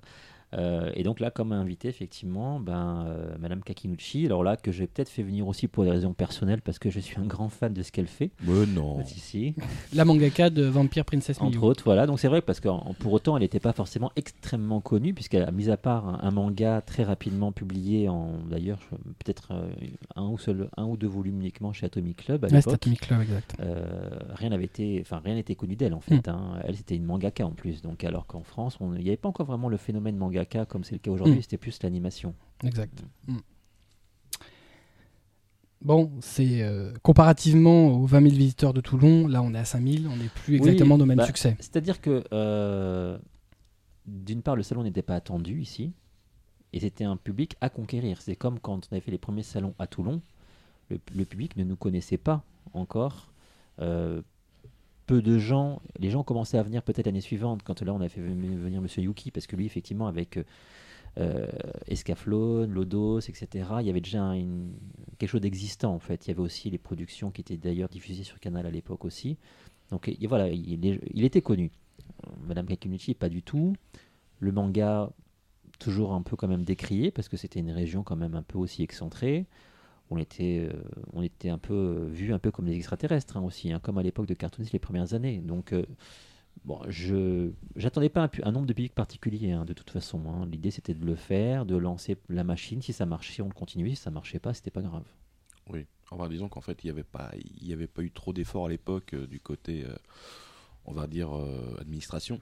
Ah oui, tout à fait. C'est-à-dire qu'on on nous suivait pas du tout. Moi, je sais que euh, quand je suis allé voir euh, les gens de la ville, euh, enfin voilà. Je me rappelle qu'ils n'avaient euh, pas ouvert une salle déjà, de Mm. mémoire. Mm. Et puis après, on a eu l'équipe technique qui était composée de, de deux manchots. Oui, oui, tout à fait. Donc c'était génial. Et puis bon, euh, le, le bon souvenir, c'était euh, Madame Kakinuchi qui était juste géniale, pleine Ouais. de vie. Ouais, ouais, ouais. euh, Ah oui, oui, et elle, puis elle, vraiment, ouais. elle levait bien le coude, hein, Ouais, elle ouais, aimait bien le cidre. hein, euh, Alors, c'est bien, maintenant on saura qu'un invité pour Cobb est bon s'il picole. S'il ne picole pas, il est mauvais. J'ai pas dit qu'il passe sous la table. de souvenir, dire, Haruiko euh, Mikimoto, quand il, quand il faisait ses dédicaces, il avait du Perrier. Je comprends mieux. Oui, tu as compris mon, mon raisonnement en fait. D'ailleurs, ça me fait penser, on n'a pas parlé, mais euh, de souvenir, euh, c'est- 99, c'est la première année où euh, l'auteur dédicace euh, à- au niveau 3 et plus en salle. C'est ça, Ouais. tout à fait. Ouais. Donc, euh, Ouais. on peut le voir euh, c'est ça. oui, oui, de loin, mais on que- peut le voir faire. que ses- les premières, les premières euh, dédicaces qu'on faisait au niveau du festival euh, de Toulon, les gens effectivement étaient dans des salles fermées. C'était très bien parce que ça garde un peu le côté aussi un peu intimiste. Le problème, c'est que personne ne le voit. Mm. Et donc là, ça, ça posait aussi un souci parce que ben, il y a forcément beaucoup de déçus puisqu'on peut pas non plus satisfaire toutes les personnes. Si on est un salon qui, fait, qui recueille 1000 personnes, c'est très bien. Là, tout le monde peut être plus ou moins satisfait d'une manière ou d'une autre. Mais si on en attend 20 000, l'auteur ne pourra jamais satisfaire 20 000 Mm. personnes. Donc il fallait au moins qu'il soit vu. Donc c'est pour ça qu'on commençait à faire des espaces ouverts où les gens pouvaient dédicacer, de jeux. au moins les gens les voyaient de loin ou pas de fin. Il y avait déjà quelque chose. En 99, c'est l'année où tu vas créer euh, la SARL Cartoonist Factory. Exact, tout à fait. En fait, ce qu'on s'était dit, une fois qu'on avait lancé la manifestation à Brest, on s'est dit quel est le but du festival? À part effectivement faire un, un festival avec des exposants, des stands, des fans, des projections, des conférences, des invités. Le but d'un festival, c'est d'être une passerelle entre des gens qui sont des fans et qui aimeraient accéder à un métier qu'ils voient dans le cadre du festival, par rapport aux invités, par rapport à, enfin. Donc on s'est dit, on a des concours, c'est très bien, mais les concours, c'est pour gagner un DVD ou, un- ou à l'époque une VHS. C'est sympa, mais c'est quand même assez léger. Mm. On commence à prendre à l'époque quelques premiers contacts avec des écoles qui commençaient à ouvrir progressivement aussi sur les métiers d'animation, mais c'était quand même encore très. C'était pas vraiment très, très développé. Donc on s'est dit, ben, pourquoi pas nous-mêmes créer une structure qui, nous, nous allons effectivement produire et financer des produits de, jeunes qui viennent au festival. Donc c'est comme ça que cette structure-là, le but premier de cette société était de créer des produits dérivés du festival, sous le sigle cartooniste tout simplement. Donc on a effectivement sorti des jeux de cartes postales, d'Aurore de Midi, de, de Cathy euh, de Gaël Autin. On a sorti des cartes postales, des jeux de cartes postales d'un auteur qui s'appelait Gushi aussi à l'époque. On a reçu, on a sorti un, un roman illustré de Jérôme Alquier. Euh, voilà, donc voilà, c'était le but. Et on s'était dit, parce qu'on on n'était pas complètement stupide, on savait très bien que si on, lançait une structure, il fallait qu'il y ait quand même une sorte de turnover des produits. C'est-à-dire qu'on n'aurait qu'un salon par an, ça aurait été trop compliqué euh, de tenir le coup sur un an pour relancer des produits. Mais à deux salons tous les six mois, ça devenait pourquoi pas jouable. Donc on a, on a parié là-dessus. C'est aussi cette entreprise qui éditera plusieurs goodies en rapport avec les invités sur euh, diverses éditions. Ouais, ouais, ouais. L'année suivante, 2000, le cartooniste 09 euh, Mm. à Toulon du 21 au 23 avril. Nouvel invité, le cara designer de Cowboy Bebop. C'est ça. autres. Ouais, ouais, ouais, ouais. Monsieur Kawamoto. Euh, Voilà, donc encore un, un grand personnage qui, qui est venu, qui est venu sur le salon avec euh, vraiment une œuvre euh, phare à l'époque Mm. d'ailleurs, qui avait Ah, c'est- énormément de succès. C'est le premier invité euh, presque avec un, pro- un, un animé d'actualité euh, immédiatement en cours de diffusion. Ouais, ouais, ouais. En 2000, on devait avoir les premières Ouais, VHS voilà. de chez Dybex. Mm, mm. Vraiment, Enfin, Dynamic Vision, pardon. Un de mes meilleurs souvenirs d'ailleurs cartooniste à cette époque-là, puisque Monsieur Kawamoto. ouais, Il levait le coude. Ouais, en- non, non, mais non, même pas ça. Non, non, c'était même pas ça. C'est qu'en fait, euh, on avait loué une petite résidence en dehors de Toulon et il avait nous, nous avait fait la joie de venir euh, manger euh, un barbecue, donc euh, un barbecue éclairé au phare de bagnole. voilà. Donc c'était génial. Et, euh, et j'ai découvert que Monsieur Kawamoto était un grand amateur de ma salade de riz. euh, et je peux vous dire qu'il a rien laissé. hein. La C'était un célèbre sa- salade de riz de ouais, Colin. ouais, ouais, ouais. Le saladier familial y est passé. euh, on a encore tout est Bobby euh, devant. euh, c'est mais c'était un, un monsieur très rigolo aussi, Ouais, donc, ouais, euh, ouais, qui, a- ouais. qui avait plein de choses à raconter. Donc pour moi, un des bons moments, ça aussi. Ouais, ouais, ouais, Ouais. ouais. Là, tu remarqueras, c'est pas qu'il a bu, c'est qu'il a bien bouffé. Il a bien bouffé. Bah, de toute façon, voilà. Les deux éléments primordiaux dans la vie de Cobb, la bouffe, la picole. Ouais, mais quand tu retires ça, il reste quoi? Il y en a un troisième. Ouais, mais on va pas en parler. on va pas en parler tout de suite. Voilà, on évitera l'explicite. Ouais, disons qu'en fait, s'il y a un invité, mais je ne m'en souviens pas. Ça aurait pu être une invitée. hein. Mais ça, c'est un choix. Le cartooniste 09, euh, c'est 25 000 visiteurs. Mhm. Euh, alors aujourd'hui, on a des chiffres qui sont. euh, mais pour l'époque, c'est juste euh, À démentiel. l'époque, ouais, à l'époque, c'est vraiment énorme. Ouais, c'est euh, Ouais. euh, presque. Enfin, c'est assez incroyable. D'ailleurs, le, le Neptune, il devient. euh, Trop petit. ouais, tout petit, simplement. petit, Ouais, ouais, insuffisant pour les besoins. Euh, c'est vrai qu'il y a aussi des problèmes de logement. Euh, fallait réserver son hôtel euh, X mois à Bah, l'avance. c- C'est-à-dire qu'en fait, quand on développe déjà une manifestation qui a de plus en plus d'exposants, de plus en plus de visiteurs, ces gens-là, il faut les loger, Mm. ou il faut qu'ils se logent, il faut qu'ils se garent, et il faut qu'ils puissent rentrer dans le palais des congrès avec un monte charge qui marche une fois sur deux. Donc là, ça devient un problème. c'est compliqué. C'est jamais arrivé. Euh, Il y a une problématique donc, qui se pose, à savoir est-ce qu'il faut changer de lieu ou est-ce qu'il faut essayer d'obtenir une amélioration? Voilà, c'est- on s'est posé la question, on s'est dit, ça serait vraiment dommage de quitter le lieu, puisque c'est vraiment, euh, c'est là où il est né, en fait, cette manifestation. Donc là, euh, il faudrait peut-être la développer en mettant des chapiteaux. Là, effectivement, c'était euh, pour nous une possibilité de développer un petit peu sur l'extérieur la manifestation, développer un maximum les activités en soirée, nocturne également, avec euh, tous les commerces. euh, et les cinémas pour vraiment ben voilà, que la manif se prolonge parce qu'on s'est également rendu compte que un fan qui n'habite pas la région, qui vient, mais qui vient vraiment, lui, c'est pour le festival. Une fois les portes du festival fermées à 19h, il a aucune envie d'aller à son hôtel. Hmm. Lui, ce qu'il veut faire, c'est continuer dans l'univers de, de, de- de ce qu'il passionne. Donc c'est pour ça que c'était important de développer des partenariats, même si ce n'était pas nous qui gérions ça, mais de, voilà d'organiser d'autres choses à l'extérieur. D'autant qu'il y avait beaucoup de gens qui venaient de de- De plus en d'autres euh, De plus en c'est pour ça qu'on avait vraiment. c'est voulaient vraiment- rester en permanence Ah bah, pendant tout le week-end dans cette. euh, C'est vrai qu'on avait vraiment des gros problèmes de logement. Il faut savoir quand même que la dernière année du salon, on en était à demander euh, aux, aux liaisons de paquebots qui font la liaison entre la Corse et Toulon, puisque le départ se fait de Toulon, s'il n'y avait pas des paquebots euh, qui étaient justement au mouillage, euh, vides, pour loger les pour gens. loger, pour louer les chambres. Ouais. Mm. Il y avait même les campings étaient blindés. oui, oui, oui. Bah, les gens allaient jusqu'à Marseille pour se loger aussi. Pourtant, il n'y euh, avait pas de camping à, très proche proximité de Toulon. Il fallait Non, quand même faire ah quelques ouais. kilomètres. Ouais, ouais. Ah oui, c'était ça le problème Mm. d'ailleurs. C'est genre, c'était les transhumances, les vrais. Ouais, ouais. Donc, euh, ouais, Moi, non, je sais que j'avais même des gens qui, euh, qui me demandaient euh, si j'avais pas de la famille pour les héberger avec un coin de canapé. hein. Euh, Il y a un certain monsieur Jarry. euh. Il a été balancé, c'est fait. Ah, Sébastien, si Souvenez-vous. euh, on pense à toi. Fallait qu'on te balance, on est désolé. Le jeu sera de pas lancer euh, euh, Sébastien Jarry à chaque émission. Ça va être chaud, ça va être dur. Euh, toujours 2000, eh ben, deuxième euh, salon de l'année, ouais, le cartooniste 10 au Quartz de Brest toujours. Ouais. Euh, par contre, 3 jours cette fois-ci, Ouais. 10 au 12 novembre 2000. Un peu plus de visiteurs, 8000. Ouais. Et un carré designer de légende pour les trentenaires. Ah oui, Finalement, c'est effrayant. Euh, Euh, Là, avec les 8000, on inquiétait Brest. hein, quand même. oui, Et c'était habitué. Et donc, on le disait, c'est le carré designer de Lodos et des Scaflon. Exact, ouais, ouais. Donc là, effectivement, en plus, euh, cette personnalité nous avait fait l'honneur de venir avec euh, le film d'Escaflowne en avant-première avec les bandes 35 mm sous le bras. Donc là, effectivement, c'était aussi une grande première parce que là, euh, là l'auteur venait vraiment avec, euh, avec les bandes avec lui. quoi. Mm. C'était vraiment nouveau. D'un film qui venait de- à peine de Qui sortir. venait à peine de sortir, ouais, ouais, tout à fait. C'est l'année, euh, bah, un peu plus de visiteurs, mais c'est l'année où, euh, où tu te poses, où l'équipe de cartouchistes se pose la question de, de continuer à tenir une édition sur Brest ou changer de. Ben oui, de parce qu'en fait, d'une part, on se rend compte que déjà le site en lui-même n'est pas exceptionnellement beau.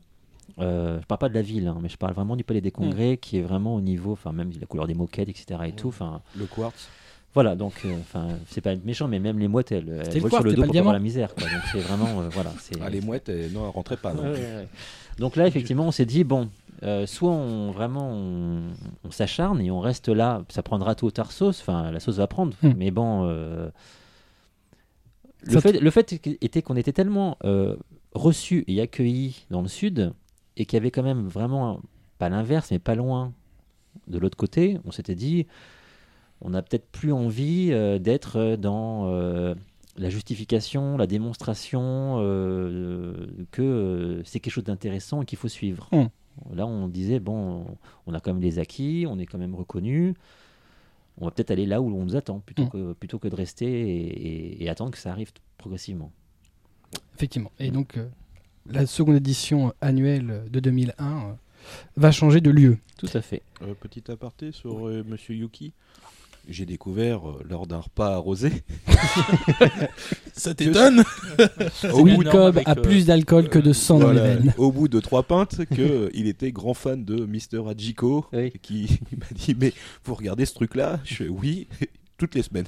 Et là, il m'a dit Ah ouais, respect quand même. J'aime beaucoup. 2001, 2001 euh, cartooniste 11 au Palais Neptune de Toulon euh, les 27, 28 et 29 avril 2001. Euh, une année euh, extrêmement riche en invités. Euh, J'aurais tendance à dire que Pierre Giner s'est fait plaisir. Oui, là, vraiment. Au niveau là, du- vraiment, vraiment. On va dire que je lui ai laissé un peu carte blanche aussi. Parce que pas dû. Peut-être pas. Mais on va dire, euh, euh, il me sermonnait depuis X, X temps sur son Sentai. Moi, j'ai jamais été. Enfin, maintenant, j'ai, on va dire, appris à apprécier. Mm. Mais c'est vrai qu'au départ, j'étais pas du tout fan, moi, de Mm, base. hein. mm. Moi, j'étais beaucoup plus animation. Et lui, avec ses gestuels toutes les deux minutes à me faire euh, le bioman de service, Ah au oui. bout d'un moment, j'ai dit, bon, on va, il va en faire quelque chose lui aussi. hein. Donc, je vais lui laisser effectivement en carte blanche. Il va me dire ce qu'il peut en faire. Donc là, il en a fait quelque chose, effectivement, qui a été une grande réussite, bien sûr. hein, parce que c'est vrai que là aussi, pour la première fois en France, des gens du Sentai venaient. Mm. Donc là aussi, eh ben, euh, le retour, enfin, il faut, euh, il faut vraiment voir les vidéos de l'époque avec les explosions de joie euh, dans la salle euh, devant, les, devant les acteurs. Enfin, c'était du, vraiment du jamais Il y a eu des acteurs cultes quand même. hein. Ouais. Euh, le- l'acteur de qui a joué Xor, Gavan, Ouais, ouais. Kenji Oba, qui est, fini- qui est revenu après, mais là c'est la première fois. Et à l'époque d'ailleurs, ils avaient, ils avaient monté un peu une sorte de petite scénographie avec euh, les ex-Bitoman, qui sont maintenant Fran- Mm. Fa- France 5, euh, qui était vraiment aussi sympathique. ouais. Mm. Ah oui, ça, je m'en rappelle, puisque il m'avait euh, une journée avant dit C'est toi qui t'occupes de la régie et de la mise en scène. Là, je t'aurais bien vu dans le rôle du grand méchant. Ah non, non, non, c'était pas moi là. Mais euh, je veux dire, euh, j'ai beaucoup apprécié. Enfin, c'est une grande expérience, il n'y a Mm. pas de problème. Mais le, ouais, la, la mise en scène a été vraiment faite, euh, enfin, professionnellement, Mm, puisqu'il y a eu mm. beaucoup de répétitions. Ah oui, ils, sont répé- ils, répétaient la veille et le matin même dans l'hô- dans l'hôtel des invités, dans des salles à part, euh, pour les gestuelles précises. Donc vraiment, c'était Ouais, ouais. euh, quelque chose. Ah bah j'avais les. Ah j'avais les enchaînements musicaux et tout, les scènes. Enfin, c'était horrible, mais, euh, C'est mais bien. on s'est bien amusé quand même. Mais euh, bon, moi, j'ai fait 2 litres d'huile en me disant j'ai au bas et j'ai la... une équipe moi en bas, quoi. Donc euh, c'était génial, mais euh, en même temps très inquiétant, C'était flippant. flippant. En plus de Kenji Oba, puisque ça a été la, la, la fête au tokusatsu, plus généralement que du Sentai, on a eu Tetsuo Narikawa qui a, qui a joué Tout à fait, Spectreman. Tout à fait. Ouais, Donc ça, c'est même plus pour les trentenaires, c'est pour les quarantenaires. ouais, Ouais.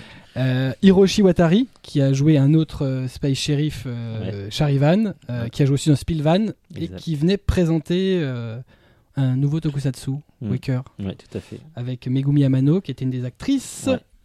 On a eu, parce que là il va falloir faire, faire la liste, hein, c'est juste hallucinant. Minoru Nonaka, qui était dessinateur de, de séries Sentai. Exact. Euh, Nobuyoshi Abara, Bernard Ouais. Derriès et Bruno Bianchi pour Exact. l'animation. Voilà, tout à fait. Ouais. Et là, c'est 30 000, 35 000 visiteurs. Oui, oui, là vraiment, on a vraiment Ah, passé un cap. Là, ça commence à déborder, puisque effectivement, bah, qui dit euh, manifestation avec énormément de visiteurs dit conditions de sécurité beaucoup plus drastiques, Euh, et donc euh, bah, nécessité peut-être de passer par des professionnels également, et Hmm. pas que par des bénévoles. Ouais. Euh, en 2001, on peut dire que le festival tout l'année, il est à son zénith. Oui, oui, oui, là, oui. On peut difficilement faire euh, mieux. Non, non, parce qu'on déborde après. Euh, petite anecdote? Oui, C'était avec euh, Megumi. j'aurais dû euh, mettre un, un- un Ouais. petit jingle, jingle Ouais, anecdote. non, non, non, Megumi Amano, qui était euh, l'actrice de Vakers, qui, Ouais. est, euh, qui est très, euh, très jolie. euh, Très joli, voilà. absolument. J'ai toujours sa photo dédicacée. Donc, euh, en fait. euh, Sur laquelle il a passé beaucoup de temps. temps, oui. avec euh, À l'époque. Tu es droitier J'essaye. Euh, je suis ambidextre. Mais euh, sinon, en fait, ce qui s'est passé, c'est que on se retrouvait régulièrement dans un restaurant qui était sur le port, hein, une pizzeria qui s'appelle, qui s'appelle toujours d'ailleurs Gaetano, très bonne pizza. Et euh, donc, euh, on, nous, on s'installe et tout, on prend, on prend nos pizzas, on s'installe. Et à l'époque, j'avais une coupe de cheveux assez particulière parce que euh, je ressemblais à un réalisateur français très connu qui tourne des films tels que Taxi. Et euh, à ce moment-là, on voit arriver un groupe de japonais accompagné de Pierre Giner et qui, qui voudrait rentrer dans la salle et euh, qu'il n'y a pas de place. Alors moi, Gaetano, on fréquentait assez régulièrement depuis le temps pour lui demander Ouais, t'aurais pas une place? Il fait Ouais, je vais vous arranger le truc. Donc ils s'installent tous. Il a vu, les japonais avaient vu que j'avais discuté avec Gaetano, donc ils étaient inquiets. toi, toi. Donc euh, ils discutent et tout. Et, puis à bon, un bout d'un moment, je mange ma pizza et les gens me regardent. euh, je d'accord. Et là, il y a toute la tablée japonaise qui se lève et, et me, qui me tendent les cartes de visite. Moi, j'avais la pizza dans la bouche.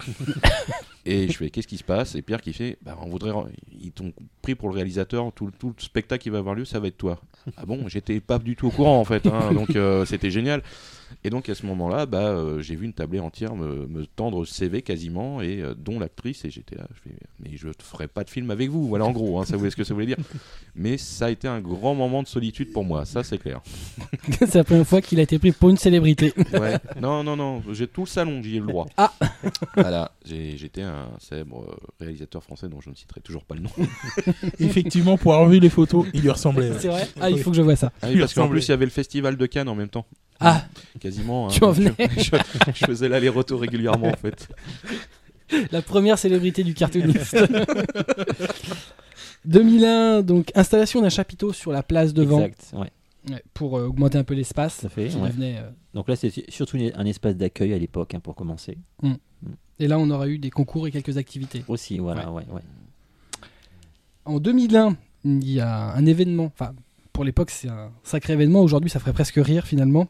Euh, est diffusé euh, le trailer de Senseiya Hades, mais pas n'importe quel trailer Senseiya Hades, parce qu'en à fait. 2001, il n'y a pas de Senseiya Hades euh, Ouais. chez Toei. C'est un jeune artiste français.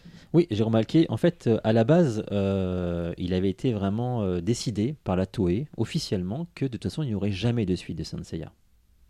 Donc là, forcément, pour tous les fans, catastrophe, c'était la fin de tout.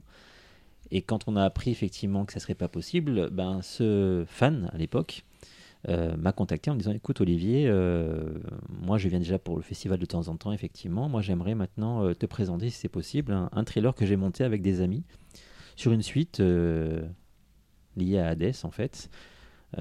Est-ce que tu serais ok? Donc là moi j'ai dit ben, bien sûr, il n'y a pas de souci. Donc il a monté son clip. Et on l'a présenté au festival et ça a eu vraiment, euh, il y a eu vraiment une émotion intense au niveau des, fans puisque des gens sortaient en larmes de la salle quand même.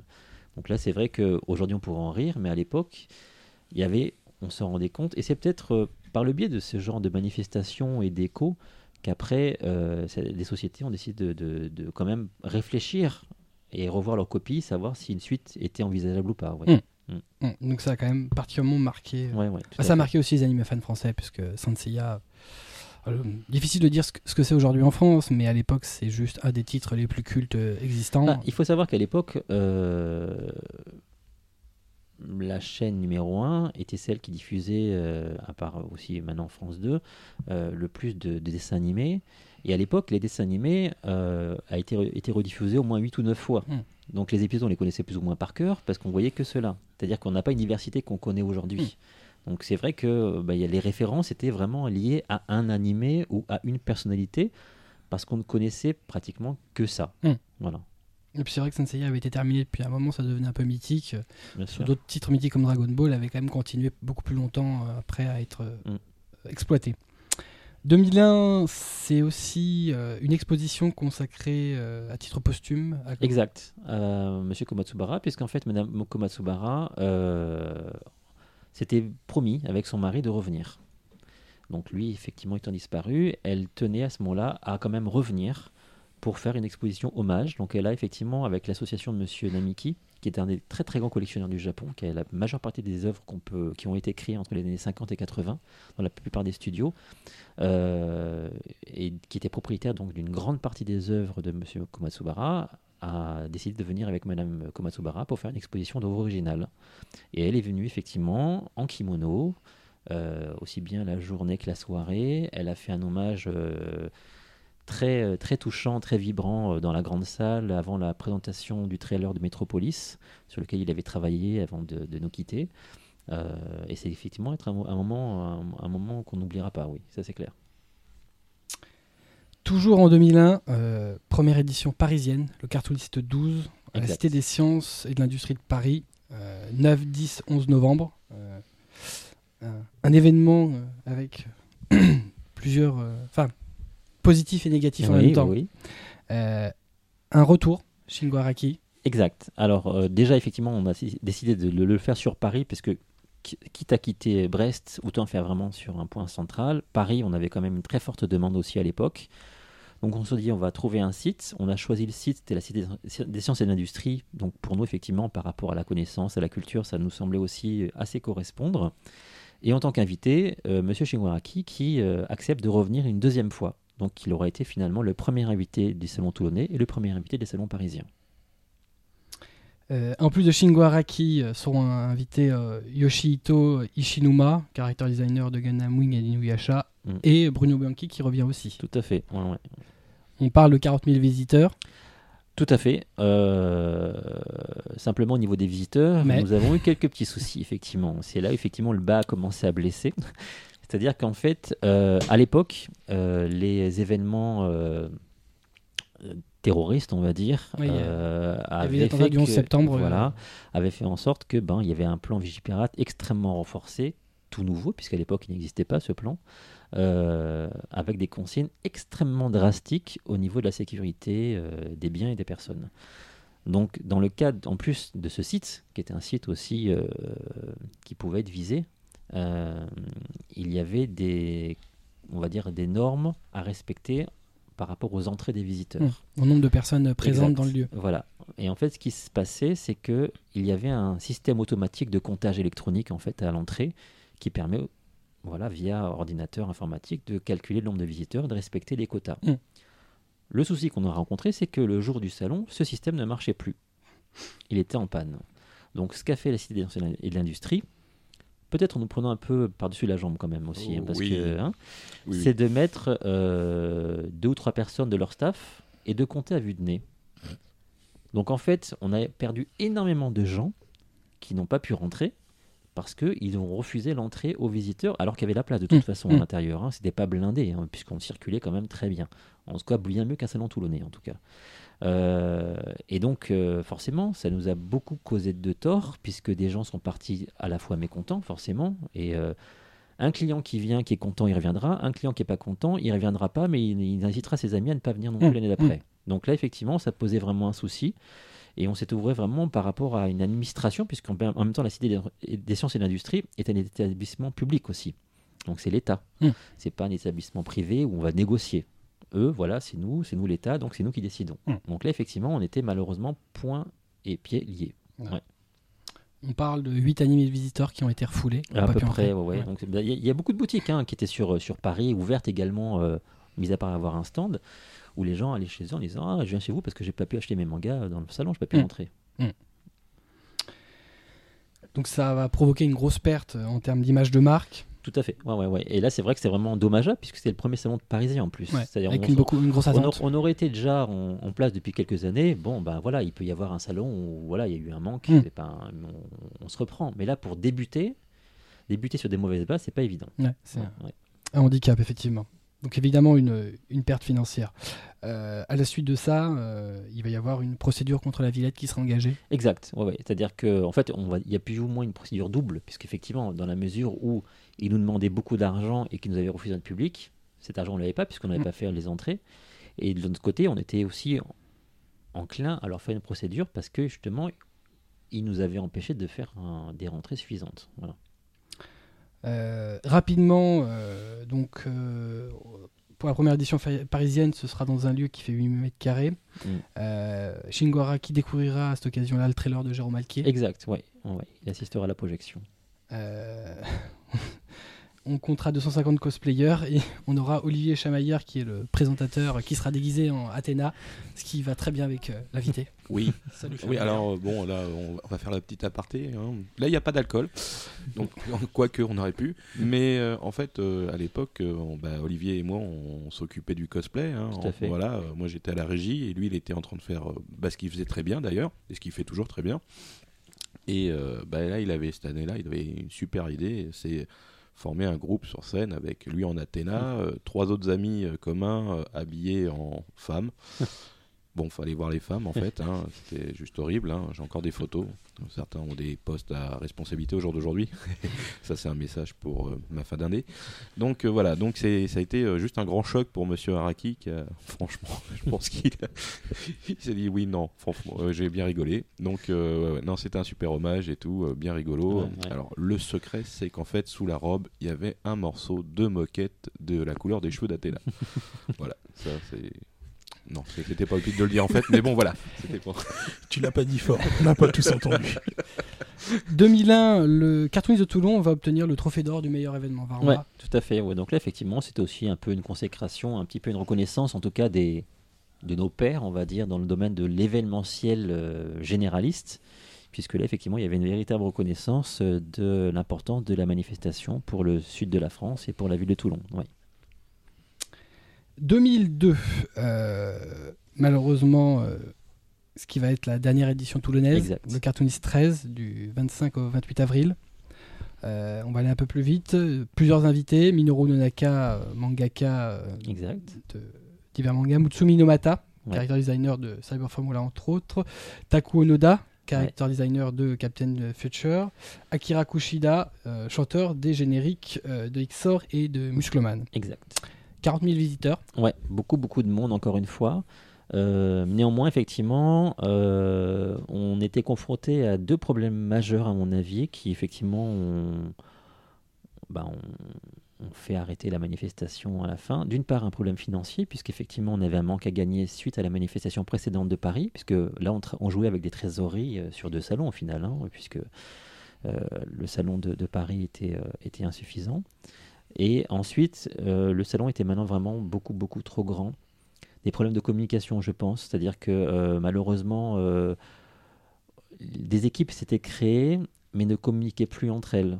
c'était pas forcément les fautes de l'un ou de l'autre, c'est qu'au bout d'un moment, on est débordé, on est déjà débordé par sa propre activité, et le voisin c'est pareil, le voisin attend des prestations de l'un ou de l'autre, et inversement. Donc voilà, je pense qu'il y, a eu vraiment un problème de, de communication. Je pense que les gens commençaient à être aussi lassés, peut-être aussi pour certains gens de l'équipe, qui voulaient un peu passer à autre chose, ou qui voulaient peut-être pourquoi pas commencer à, à en vivre aussi. Hein, puisque c'est vrai, quand on, quand on travaille pendant une dizaine d'années pour un salon en, en temps bénévole, au bout d'un moment, on attend un certain retour. Et euh, ben, malheureusement, là, c'était une association qui n'avait pas les- la capacité de toute Mm, façon de mm. le faire, ou en tout cas n'était pas organisée pour ça. Elle aurait été peut-être réor- réorganisée différemment, peut-être, mais à l'époque, on voilà. Et puis on était malgré tout pas des professionnels. C'est-à-dire qu'on avait vraiment créé un événement qu'on avait monté nous-mêmes, qu'on avait fait développer, on l'avait appris sur le tas, on avait, on avait appris sur les erreurs du moment. Euh, mais là, c'était, je pense que oui, on était vraiment au final euh, pas préparé à recevoir autant de visiteurs, autant. Et puis c'est vrai que c'était, c'est pas, c'est pas une critique facile, mais c'est vrai que le, le public, euh, d'une manière générale, à l'époque en tout cas, est extrêmement euh, euh, demandeur. C'est-à-dire qu'il ne pardonnait rien. Mm. Euh, dès qu'on proposait quelque chose de nouveau, de mieux, c'était tout de suite un acquis. Mm. Euh, par contre, on faisait une erreur, alors là, c'était la fin pour nous sur les- Mm. toutes les formes de discussion. Donc là, c'est vrai qu'au bout d'un moment, se dire oh là là, on fait un événement gratuit pour les autres, mais en plus, on nous jette comme ça euh, sur d'ailleurs beaucoup de choses qui n'étaient pas avérées. Au bout d'un moment, on dit est-ce que ça vaut le coup Euh, On serait payé? Oui, bah voilà, c'est l'envers du décor. Ok, c'est la contrainte. Mais là, c'était finalement euh, beaucoup d'efforts pour au final même pas une reconnaissance. En tout cas, il y en avait, ou bien sûr, sinon on n'existerait pas aussi à l'époque, mais peut-être pas suffisante pour nous, plus assez suffisante pour nous. Ouais. Ouais. Ouais. Il y avait besoin d'autre chose. Mm. Euh, ce sera une édition qui sera quand même assez énorme, avec l'installation de deux chapiteaux, l'un sur le parvis du palais Ouais. euh, et l'autre sur une des autres grandes places de Toulon. Voilà, la place de la Liberté, qui est la place centrale, euh, un peu en dessous de la gare, en fait, euh, où là, on avait effectivement fait un, on a, on a fait vraiment une, une manifestation un peu exceptionnelle, hein, quand même. hein, Une parade de cosplay dans les rues. Exactement, voilà, on a fait un peu une sorte de défilé de cosplay, un peu comme une technoparade avec des chars. Euh, on avait donc deux chapiteaux, le chapiteau place de la Liberté et un autre place de Besagne, où étaient à la fois retransmis, euh, on va dire, des animations, des concours, des accueils et tout. Euh, mais euh, je pense que là, ce qui a vraiment sonné le glas de la manifestation, c'est que euh, la manifestation précédente de 2001, on commençait à sentir un petit peu là qu'on devenait un peu tiraillé par rapport euh, au manque d'organisation qu'on commençait à connaître, euh, manque de personnel, manque d'aide- financière aussi. Et là, c'est vrai qu'au niveau des, des subventions publiques, on nous avait promis beaucoup, beaucoup hein, pour 2002, beaucoup, énormément. C'est pour ça qu'on avait vraiment fait un plan de Mm. com si important, qu'on avait deux chapiteaux, qu'on avait, on fait des choses qu'on n'avait jamais prévues avant. Qui hein. correspondait à la taille. euh, Voilà. ouais. Le problème, c'est qu'après, quand euh, une semaine, mais c'est vraiment une semaine avant la manif, euh, le service culturel de, de votre ville vous appelle en disant bien, écoute, Olivier, désolé, mais tu vas, faire, tu vas devoir faire avec, mais finalement, tu n'auras que la moitié. On- sait très bien qu'on va pas, on ne pourra pas joindre debout. Ça, Mm. c'est clair. Mm. Ça, c'est clair. Donc là, effectivement, c'était aussi cette lassitude de dire à chaque fois, alors qu'on fait les. Enfin, on remplit leur hôtel, hein, Mm. on, remplit, on remplit leur ville de visiteurs qui vont amener un chiffre d'affaires très conséquent au tourisme. Ah, très clairement, c'était exceptionnel pour les Oui. hôteliers, les restaurateurs. Évidemment. Oui, Mm. donc euh, on dit si on, si en contrepartie, il faut même pas l'effort, ne serait-ce que de respecter ce Mm. qu'ils ont promis, parce qu'on se, on se- engagements. on se voyait quand même toutes les semaines hein, à la chambre de commerce. J'ai toujours les fax des comptes rendus de, de réunion. Pour au final euh, se faire juste entendre dire une petite fin de nous recevoir vite fait et on tourne la page. euh, non, c'était plus possible. Oui. Euh, toute petite euh, aparté euh, sympathique, c'est l'année où tu fais appel à un styliste de ton entourage pour faire réaliser les tenues des hôtesses. Aussi, oui, bah en fait, l'idée c'était toujours effectivement de créer des choses un peu nouvelles, hein, Mm. parce qu'en même temps, d'autres manifestations commençaient progressivement à voir le jour. Bien évidemment, on voulait toujours conserver aussi un peu notre monopole, Le leadership, leadership.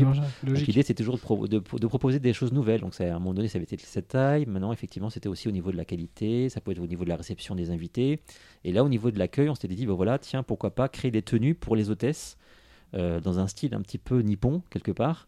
Euh, et on avait effectivement fait appel à un ami qui lui était dans, dans tout ce qui était euh, bah, création artistique liée à tout ce qui est euh, vêtements pour faire des, des- des créations. En 2002, c'est l'année où tu vas devenir, tu vas faire de la photographie ton, ton métier. Oui, là c'est vraiment où je commence réellement euh, à à en vivre. Voilà, tout simplement. Donc là, effectivement, bah, moi, mon métier principal, c'est faire de la photo, bon, tout confondu, hein, euh, modèle, book, euh, événementiel, et j'en passe. Et là, c'est vrai que mes contacts à moi ont commencé à se diversifier et à se multiplier. Et à partir de là, bah, j'ai commencé à avoir mon activité professionnelle, tout simplement. Puisque moi, de toute façon, le festival cartonnier, ça a toujours été une activité comme un hobby, en fait, Mm. hein, de toute façon, depuis le début. C'était une action commerciale, mais après, c'était vraiment pour le, le fun, en fait. Mm, hein. mm. Mais au bout d'un moment, le fun, Une action bénévole. euh, le fun, au bout d'un moment, euh, vivre Ouais. d'amour et d'eau fraîche, euh, sous le, sous le, avec le soutien des parents. Les parents, au bout d'un moment, ils disent T'es gentil, tu vas rentrer chez toi aussi. hein. C'est aussi cette année où euh, la procédure contre la Villette sera abandonnée. Oui, en fait, elle a, elle a été abandonnée tout simplement pour, parce qu'on l'a pas poursuivie. C'est même pas parce qu'on l'a arrêtée. C'est tout simplement payer un avocat. Mm. Et les, les frais d'avocat sont extrêmement élevés. Et des procédures. euh, Attendre presque celle-là, 10 ans avant que ce soit Parfois, traité. Mm. ça peut être moins, mais on va dire que ça prend beaucoup, beaucoup d'années. Mais en attendant, l'avocat, il faut continuer à le payer tous les sûr. mois. Et euh, là, euh, déjà, on avait un manque d'argent par rapport à l'association du fait du manque à gagner. Mm. Personnellement parlant, c'était même pas jouable, hein, puisque euh, moi-même, je commençais d'ailleurs à travailler, mais euh, c'est pas avec un salaire tout à fait basique qu'on peut se permettre de payer euh, le double de son salaire, Mm. rien que pour un avocat. Ouais, bien sûr. Même année, euh, donc là, on- malheureusement, il faut le dire, c'est la dernière édition toulonnaise. Exact. Ouais, ouais, ouais. Euh, cette même année-là, ce sera aussi la dernière édition finalement presque tout court. Euh, Le cartooniste 14, euh, Tout à fait. Ouais, cette fois-ci au Palais des Congrès de Paris. Exact, oui. Donc là, on, bon, on- bien évidemment, on, a- on avait changé de lieu. Euh, le Palais des Congrès, très beau site hein, de toute façon. hein. Euh, énormément de monde aussi, Mm. beaucoup de stands. Ouais, 50 000 Euh, visiteurs. ouais, ouais, vraiment beaucoup, beaucoup de monde, mais quand même malgré tout insuffisant pour éponger les dettes passées, Mm. ça c'est clair. Les mêmes problèmes, c'est-à-dire que je pense que euh, quand on a commencé à connaître nos problèmes de com en, en interne, des soucis, je pense qu'on a, on a voulu mettre une peau de banane dessus, pas vraiment les regarder, pas vraiment les, les analyser et les résoudre. On a dit, ben voilà, ça va passer, euh, c'est des problèmes d'ego, des problèmes de personnes. Alors bien sûr, il y en a qui existaient, des problèmes de personnes, d'ailleurs nous tous. Mais voilà, on ne s'est pas suffisamment, je pense, s'intéresser aux problèmes et à, à essayer de trouver les meilleures solutions. De... Donc le problème, c'est qu'en même temps, comme on n'osait pas forcément se dire les choses en face, parce qu'on était souvent d'ailleurs même pour certains des amis, ben, on le gardait, puis après, c'est la sauce montée euh, en- de son côté jusqu'à ce que ça pète euh, pour des bêtises. Mm. Voilà. Donc c'est vrai que ça- malheureusement, à l'époque, on s'est malheureusement quitté avec certains sur des, sur des non-dits, sur des incompréhensions, euh, et pour des choses qui étaient complètement stupides d'ailleurs. J'ai perdu mon stylo. C'est l'émotion. C'est ça. Entre autres invités, euh, on a eu Kozuke Fujishima, Ouais, le mangaka de Am I Goddess, You Under Arrest. Euh, Andy Seto, euh, qui à l'époque était connu comme un, un auteur de, de manga, enfin Ouais. de, de titres chinois. Junya Ishigaki, mecha designer sur Gundam Wing ou Escaflowne, Mm. et Mai Yamane, qui avait été une, une chanteuse de- notamment de, de générique Ouais. Cowboy Bebop, Escaflowne, Macross Plus. qui a fait un, un mini concert, on va dire. Mm. Malheureusement, il y a la Villette qui se rappelle un peu à vos bons souvenirs? Bien sûr, bah, comme euh, je vous le disais, c'est un établissement public, donc euh, ils peuvent se permettre beaucoup de choses, y compris euh, créer des avis à tiers détenteurs qui normalement sont utilisés que par les impôts. Si vous avez eu des problèmes d'impôts, peut-être que vous savez ce qu'il en est. Euh, mais quoi qu'il en soit, un Nous établissement avons un inspecteur des impôts à cette table. Et donc, et donc ils m'ont fait un, ils, quoi, ils nous- ont fait effectivement un, un ATD pile poil au moment du salon de Paris suivant l'année d'après. Donc là, forcément, déjà, on avait des problèmes financiers pour euh, boucler, boucler le budget et essayer de relever la manifestation. Autant en plus avec ça qui est tombé, on s'est dit bon, on va pas non plus chercher euh, 12 ans, euh, c'est pas la peine quoi, au bout d'un moment. hein, euh, ouais. D'ailleurs, euh, justement, euh, effectivement, la, la flamme euh, commence à vraiment Ouais. s'éteindre. C'était la dernière édition euh, que Cham et, et moi-même, euh, enfin, en, en Cham, participant, Olivier euh, Chamaillard. Euh, moi, je m'occupais du karaoké et euh, bah, Olivier euh, est du cosplay avec moi Ouais. en- dans la technique. Et c'est l'année où euh, cette salle immense, euh, sur, en tout cas sur la partie euh, karaoké, parce que c'est qu'un karaoké géant, j'aurais dit aux gens, je- bah voilà, c'est la dernière et tout. Et là, je, bah, je vous le dis, j'ai chialé comme un, un gosse parce que tout le monde a Mm. chanté Ce n'est qu'un au revoir. Ouais. Donc quelque part, il y avait un côté, euh, c'est l'émotion parce que Ouais. c'était le cartooniste et que on, on savait qu'on avait fait un truc énorme. Mm, mm. Et en même temps, c'était ce regret qu'on puisse pas continuer. Tout à fait. Voilà. Ouais. Et Ouais. euh, moi, moi l'émotion, on la retirera jamais. Ça, Ouais, c'est ouais. un truc. euh, et c'est- ça que j'ai jamais pu retrouver ailleurs, Mm. sur d'autres Ouais. festivals, en termes d'émotion. Hum. Bah, pour beaucoup, c'est une finalement, au-delà des organisateurs, c'est une page qui se tourne. euh, pour beaucoup, enfin, c'était pas ton cas parce que tu es trop vieux, mais euh, pour beaucoup, c'était la, la page de l'adolescence qui se tournait. Euh... Ce regard. Euh, donc, une réunion du staff va avoir lieu. Tout à fait. euh, et euh, bah, la solution qui va être envisagée sera la liquidation judiciaire.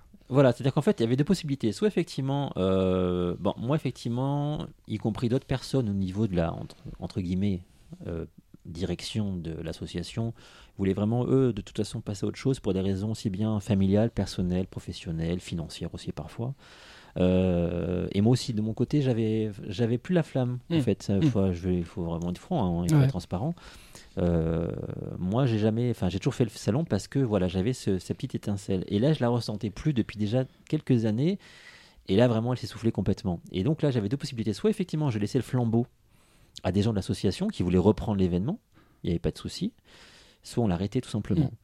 Le problème, c'est que euh, malheureusement, euh, on était confronté aussi au, fait que pour les, beaucoup d'exposants, beaucoup de, de partenaires, ils ne voyaient que moi. Mm. Enfin, c'est la réalité. C'est-à-dire que même quand je mettais en place des équipes pour s'occuper de la technique sur un salon, pour euh, les tables, les chaises, enfin toutes les logistiques, les gens, venaient, toi les le- gens venaient quand même à chaque fois vers moi pour me demander l'ampoule qui manque, un truc comme ça. Euh, donc, donc voilà, donc c'était aussi un problème de, de mon côté, puisqu'effectivement, je n'avais pas été capable, moi, de vraiment euh, crédibiliser la personne qui était chargée d'un service particulier à se faire aussi respecter en tant que telle. Enfin, c'est quand même le seul événement où euh, une personne aura incarné euh, l'événement lui-même.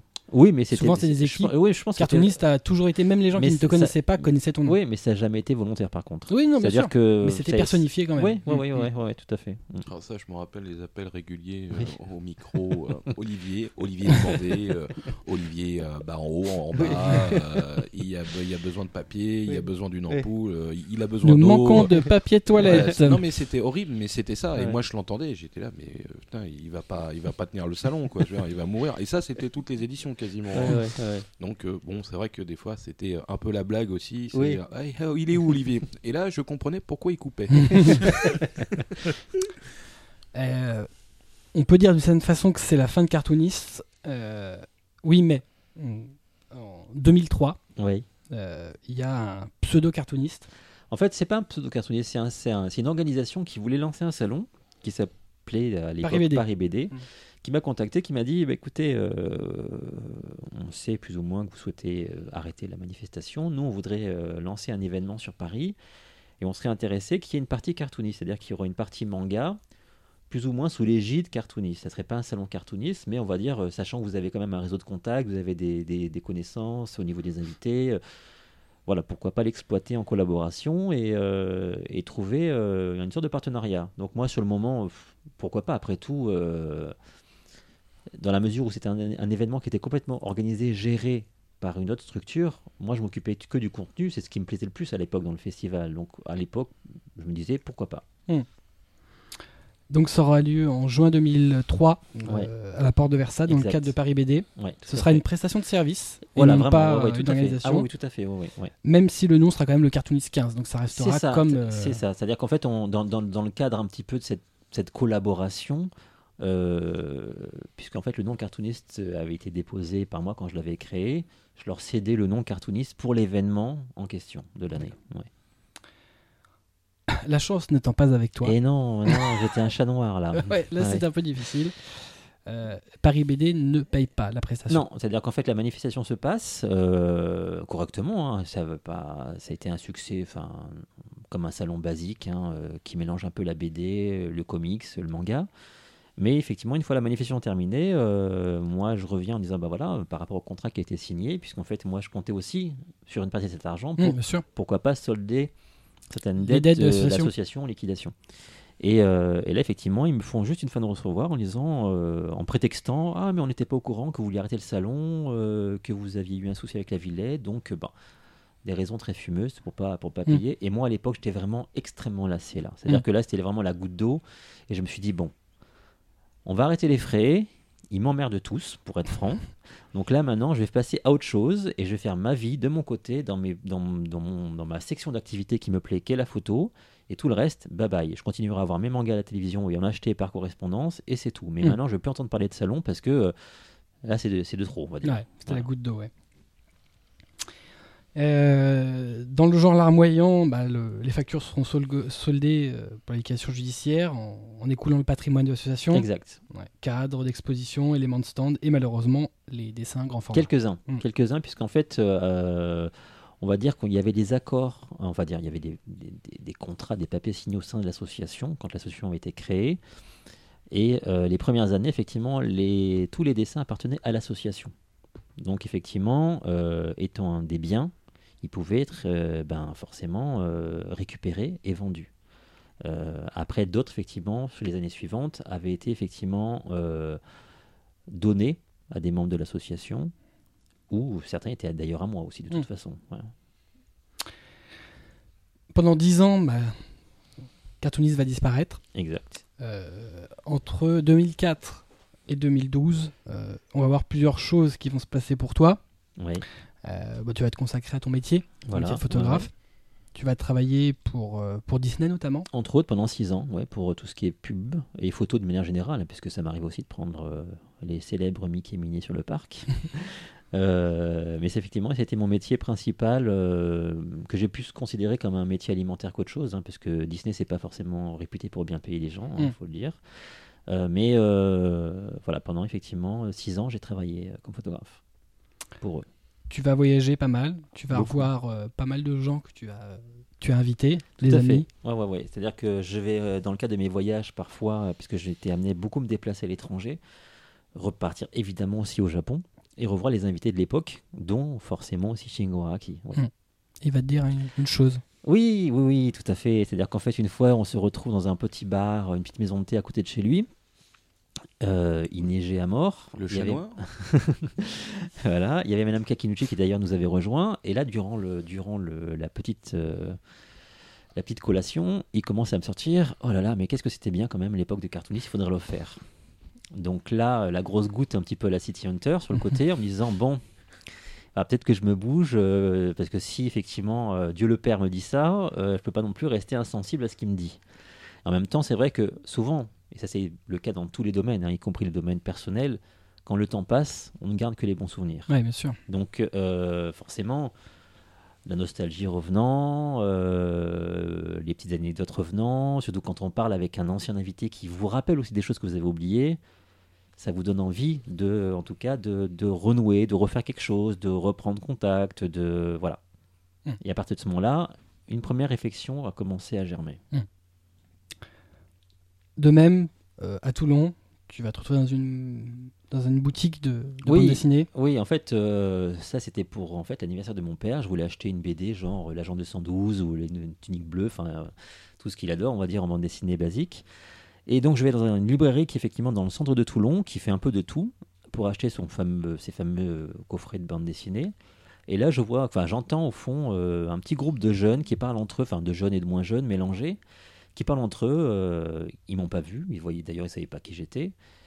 Et en prêtant un peu l'oreille, je les entends dire oui et tout. De toute façon, depuis Cartoonist, il n'y a plus rien d'intéressant comme salon dans le France, etc. Donc je me dis ah bon, ça aussi c'est encore une, une opinion intéressante à prendre en compte. Donc c'était une anecdote assez, assez rigolote, ouais. Là, tu te rends compte qu'il y a une, il y a une vraie attente. Bah, je, je- je- je commence à, à me rendre compte que surtout le marché a changé. Hmm. Euh, et que euh, peut-être la qualité a changé aussi au niveau des salons, au Hmm. niveau de l'accueil, au niveau de beaucoup de choses, et que c'est devenu plus un- des événements commerciaux. Hmm. C'est un produit. Voilà, il n'y a Mm. plus l'âme qu'on connaissait avant dans les manifestations, sans pour autant vouloir faire la réunion de copains, mais en tout cas, voilà, il y a quelque chose qui s'est modifié et que une partie, en tout cas la population, est déçue de ne plus voir. Hmm. Bah, C'est globalement devenu un mass market. Donc forcément, Voilà, avec voilà. tout ce que ça, Ouais. tout ce que ça génère. Il va s'avérer que plusieurs partenaires potentiels vont être intéressés aussi par un retour du cartooniste. Voilà, tout à fait. Alors on, est, on commence à être en contact avec des gens avec qui on parle un petit peu de cette possibilité un jour de renouer avec l'événement. Et là, effectivement, des structures euh, autour de nous, y compris à Toulon, commencent à nous dire ah bah si effectivement vous êtes intéressé, euh, nous on est, OK pour commencer à financer ou cofinancer l'événement. Et à ce moment-là, on commence à organiser un partenariat avec ces structures-là pour lancer la manifestation. Tu vas t'allier finalement à une société, la société Mugiwara, Tout à fait, pour organiser une nouvelle édition. exact. Et euh, vu la période où, où tu es, euh, la date euh, la plus intéressante semble être Bah, en le fait, 20e oui, anniversaire. Une, fois- une fois qu'on décide ensemble de lancer ce projet de manifestation, on s'est dit il faut que ça soit logique et que les gens comprennent pourquoi on le fait, quand on le fait, où on le fait. Où on le fait. Toulon, c'est plus possible pour les raisons qu'on connaît par rapport à la ville qui nous a un petit peu fait Mm. un coup de Trafalgar derrière.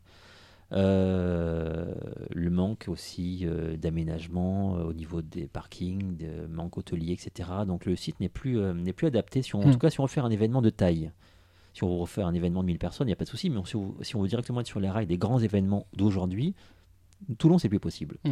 Marseille, bon, pour des raisons personnelles, même si j'ai de la famille, je ne suis pas forcément très attaché à la ville en tant que telle. Que voilà, c'est euh, je voilà. Euh, En plus, c'est déjà utilisé par le salon Japan Expo Sud. Mm. Donc je me dis, euh, aucune, aucun intérêt de faire un salon dans une ville qui a déjà un autre salon. Il fallait quand même le faire dans le sud, puisque c'était créé dans le sud. Donc on- je fais un peu le tour de tous les sites, et finalement je tombe sur Nice. Nice, deuxième aéroport français, international. Euh, on va dire euh, deuxième ville de France avec le, le taux de population le plus important des Japonais, après Mhm. Paris, puisqu'elle est liée et jumelée avec Kamakura. Euh, un palais des congrès magnifique, beaucoup plus grand que le palais Neptune, mais tout aussi beau, complètement rénové récemment. Projet d'Italie, donc un côté international pour Mm. venir aussi une clientèle qui ne vient pas forcément sur les salons, sur les salons français. Euh, je me suis dit, voilà, tout, tout, tout est là pour faire, pour faire un événement de qualité.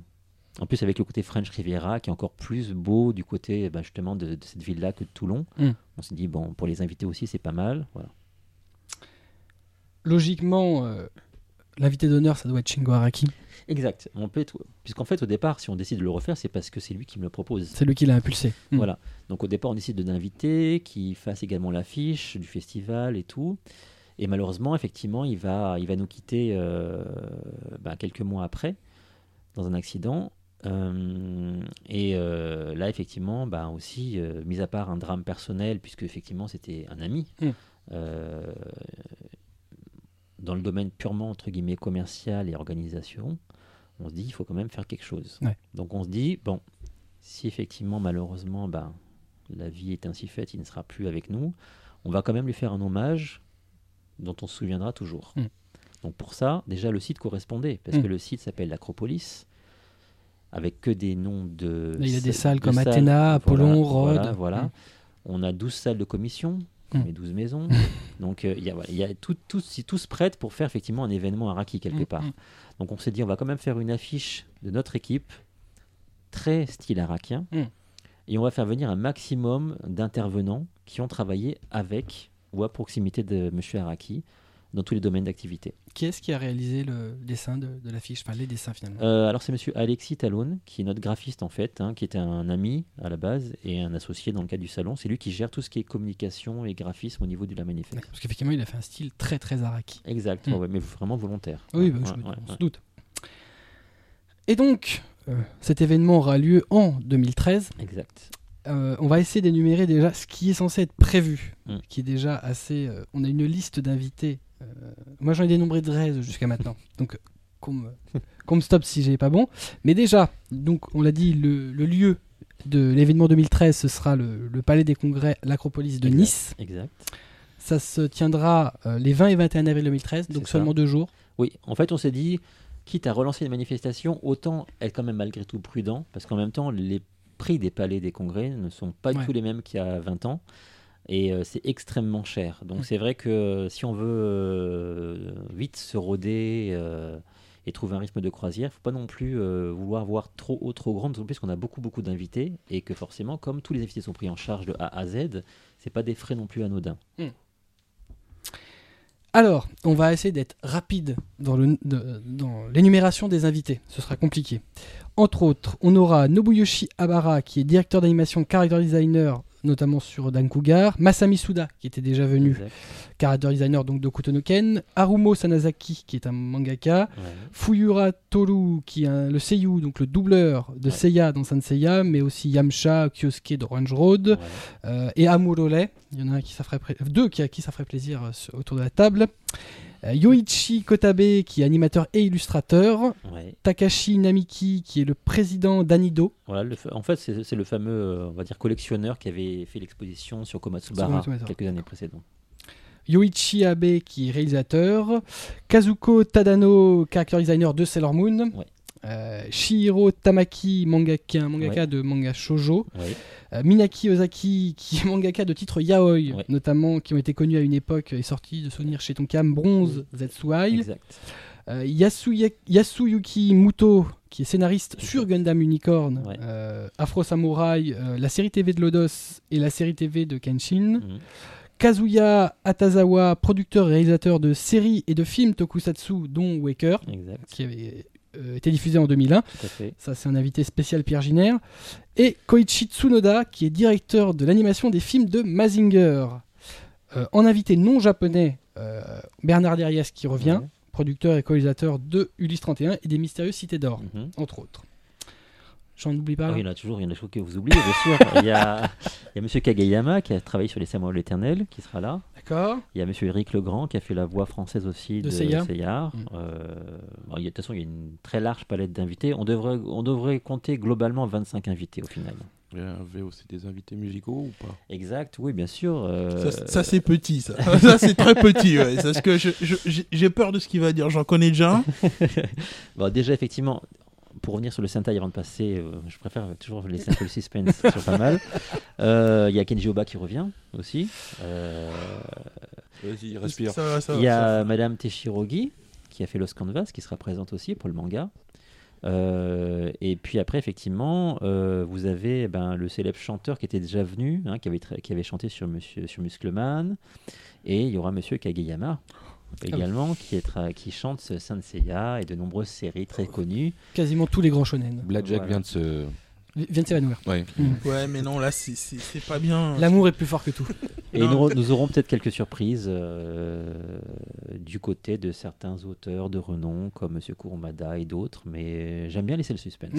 Ouais. Et il n'y avait pas aussi cette partie en fait où tu avais des exposants japonais qui venaient, des dessinateurs et des dessinatrices Entre autres, alors par exemple, Monsieur Kageyama, qui lui a travaillé sur les Samuels éternels, sur le, le, euh, Léo, sur Ashita no Joe, euh, ce genre de personnes vont venir en prenant également un stand en plus. C'est-à-dire qu'ils vont arriver en vendant des produits qu'ils qu'ils créent pour la manifestation. C'est le cas de Minami Ozaki aussi. Euh, donc là, effectivement, il y a pas mal de gens. Et puis il y a pas mal aussi de, de mangaka dont je vous donnerai, vous verrez les noms sur le Oui, site, on va dire. On suit. Euh, qui, eux, accompagnent d'autres auteurs, mais eux à leurs frais, mais viennent en aussi en tant qu'invités pour présenter leur production. Bah voilà, ça, ça m'a l'air bien quand même. Bah, euh, je, je pense qu'avec le retour pour le 20e anniversaire, on va avoir le record du nombre d'invités sur un salon. euh. Je pense. Et puis, on- encore une fois, on essaie toujours effectivement de, de voir les choses et de créer des choses nouvelles. Par Mm. exemple, des choses toutes simples. C'est très, on- ça m'a fait sourire de voir qu'aucune manifestation n'a jamais fait de trailer, de présentation, de clip où les gens s'invitent, enfin disent je serai présent, Mm, comme mm. Madonna qui dit voilà j'arrive à Nice. Euh, Madonna vient à Nice Non, elle vient toujours à Nice, elle est chez moi. Euh, et, euh, et en fait, là, c'est ce qu'on a fait avec tous les invités. Par ailleurs, là, on prépare un spot qui sera pour la télévision avec tous les personnages là, donc, de l'affiche qu'on a créé, style arakien, qui vont être animés, complètement animé. Et le caractère, enfin, le, le directeur d'animation du spot, c'est le, c'est le, on va dire le, le directeur d'animation de City Hunter, qui va faire le, dessin animé. C'est beau. Donc, euh, donc vraiment, on essaie vraiment de toujours trouver euh, des choses nouvelles à Cet proposer. animé sera-il vendu sur le salon Il sera gratuit et disponible sur le net. Ah, C'est beau. Oh, c'est- oui, c'est formidable. Ça pas change, hein Oui, oui. Ah, arrête. Bon. Bref, non, non, mais c'est c'est surtout euh, tout ce, ce pléthore d'inv- enfin, c'est- c'est ce Ouais. pléthore d'invités, c'est c'est juste immense, quoi. C'est un retour en très grande pompe. Ben, on- encore une fois, on cherche vraiment à garder euh, le côté, on reçoit les gens un peu comme des amis ou de la famille. Donc c'est pour ça qu'on veut vraiment pas faire un salon purement commerçant. Pareil, euh, c'est des choses toutes simples, hein, mais par exemple, quand vous allez venir sur le salon, dès que vous aurez une file d'attente quelque- quelque- que- à quelque endroit que ce soit, tout de suite, hôtesse Verdo Soft. Des choses, mais c'est tout, tout simple. mais déjà les gens se sentent accompagnés, suivis, reçus. Donc là, effectivement, on cherche vraiment tous les moyens de faire en sorte que aussi bien les exposants, les invités, le public se sentent chez eux. Ouais. Oui. Euh, Se sentent choyés. Après, dans une qualité. On ne veut pas faire ça effectivement avec du béton au sol. On va enfin, c'est un palais des congrès avec effectivement tout le confort d'un palais des congrès. Même si effectivement ça a un prix. Pareil, les expositions. On a des expositions d'œuvres originales. Alors que la majeure partie des événements aujourd'hui font des copies enfin, et présentent ça Ce effectivement. sont des euh, impressions. ouais. Voilà, là, ce sont des originaux qui sont présentés, amenés par les auteurs eux-mêmes, euh, dans des salles où on crée des portes sculptées, où quand on rentre dans l'exposition, on rentre dans l'univers de la série ou de l'auteur. Donc voilà, on, on cherche vraiment euh, une qualité optimum. Voilà, le, le- le souhait premier, c'est la qualité. C'est- selon moi ce qui manque aujourd'hui, c'est la qualité. Bah, c'est surtout une mise en avant sur ce type d'exposition. Parce que Mm. moi, sur, ayant fait quelques festivals euh, dernièrement, retrouver euh, des très grands noms euh, casés dans Mm. un coin, euh, sur des grilles et des trucs comme ça tout pourris. Enfin, je veux dire, c'était fait, mais c'était pas mis en avant. C'est dommage pour quand on a des grands noms et qu'on a des, au moins des dessins, des illustrations, on essaye de, de les placer de telle façon qu'on les voit. Là, à première vue, pour le cartooniste, euh, il y aura des salles spécifiques Tout à qui fait. fait que les gens. euh, Bah, en fait, euh, si je me trompe pas, on a d'un côté 7 salles de commission, de l'autre côté 5 en tout. Chaque salle, en fait, sont des salles fermées, enfin fermées la nuit, on va dire, mais euh, spécifiques. Certaines pour des masterclass, certaines pour des expositions, certaines pour des concours. Même euh, les, les, on va dire les activités qui font du bruit, par exemple, euh, comme le doublage ou même euh, les gens du cosplay, euh, seront dans des salles pour eux. Hmm. Donc c'est vrai que c'est euh, même eux auront des loges, des vraies loges. C'est-à-dire qu'en fait, le- l'espace scénique pour le cosplay, c'est la première fois, hein, et c'est pas non plus du crack, que les gens auront une salle si grande pour eux. 2600 places assises, c'est la plus grande salle de France en place assise dans un palais des congrès, avec des vraies loges derrière, un espace scénique de 1080 mètres carrés. Donc là, on peut faire des choses avec ça. Ouais. En plus, depuis, nous avons récupéré euh, euh, les sélections de l'Eurocosplay qui auront lieu aussi chez nous. Donc là, effectivement, tout est mis en œuvre pour vraiment avoir un spectacle de qualité et que les gens aussi qui vont, parce que c'est quand même eux qui sont l'essence de la manifestation, euh, se sentent pas exploités, Mm. mais se sentent reçus et c'est un, un- un bon échange de procédés. Mm. Voilà. C'est vrai que ça va être assez impressionnant, semble-t-il. Ce festival, malgré tout, a un peu été conçu comme un événement unique pour fêter donc les 20 ans. Exact, tout à fait, puisqu'en fait, euh, notre idée, c'est pas de reprendre un, un rythme de croisière, c'est de dire voilà, on fait une édition unique, c'est maintenant ou jamais. Et si ça a du succès, si ça a le succès escompté, Vous verrez. qui verra, on verra si, si on survit. Très bien. Euh, au niveau des chiffres, très rapidement, euh, c'est 25 000 m2 de surface, Mhm. l'Acropolis. Euh, donc, euh, il y a une 100 150 exposants environ qui sont attendus. Globalement, plus. globalement.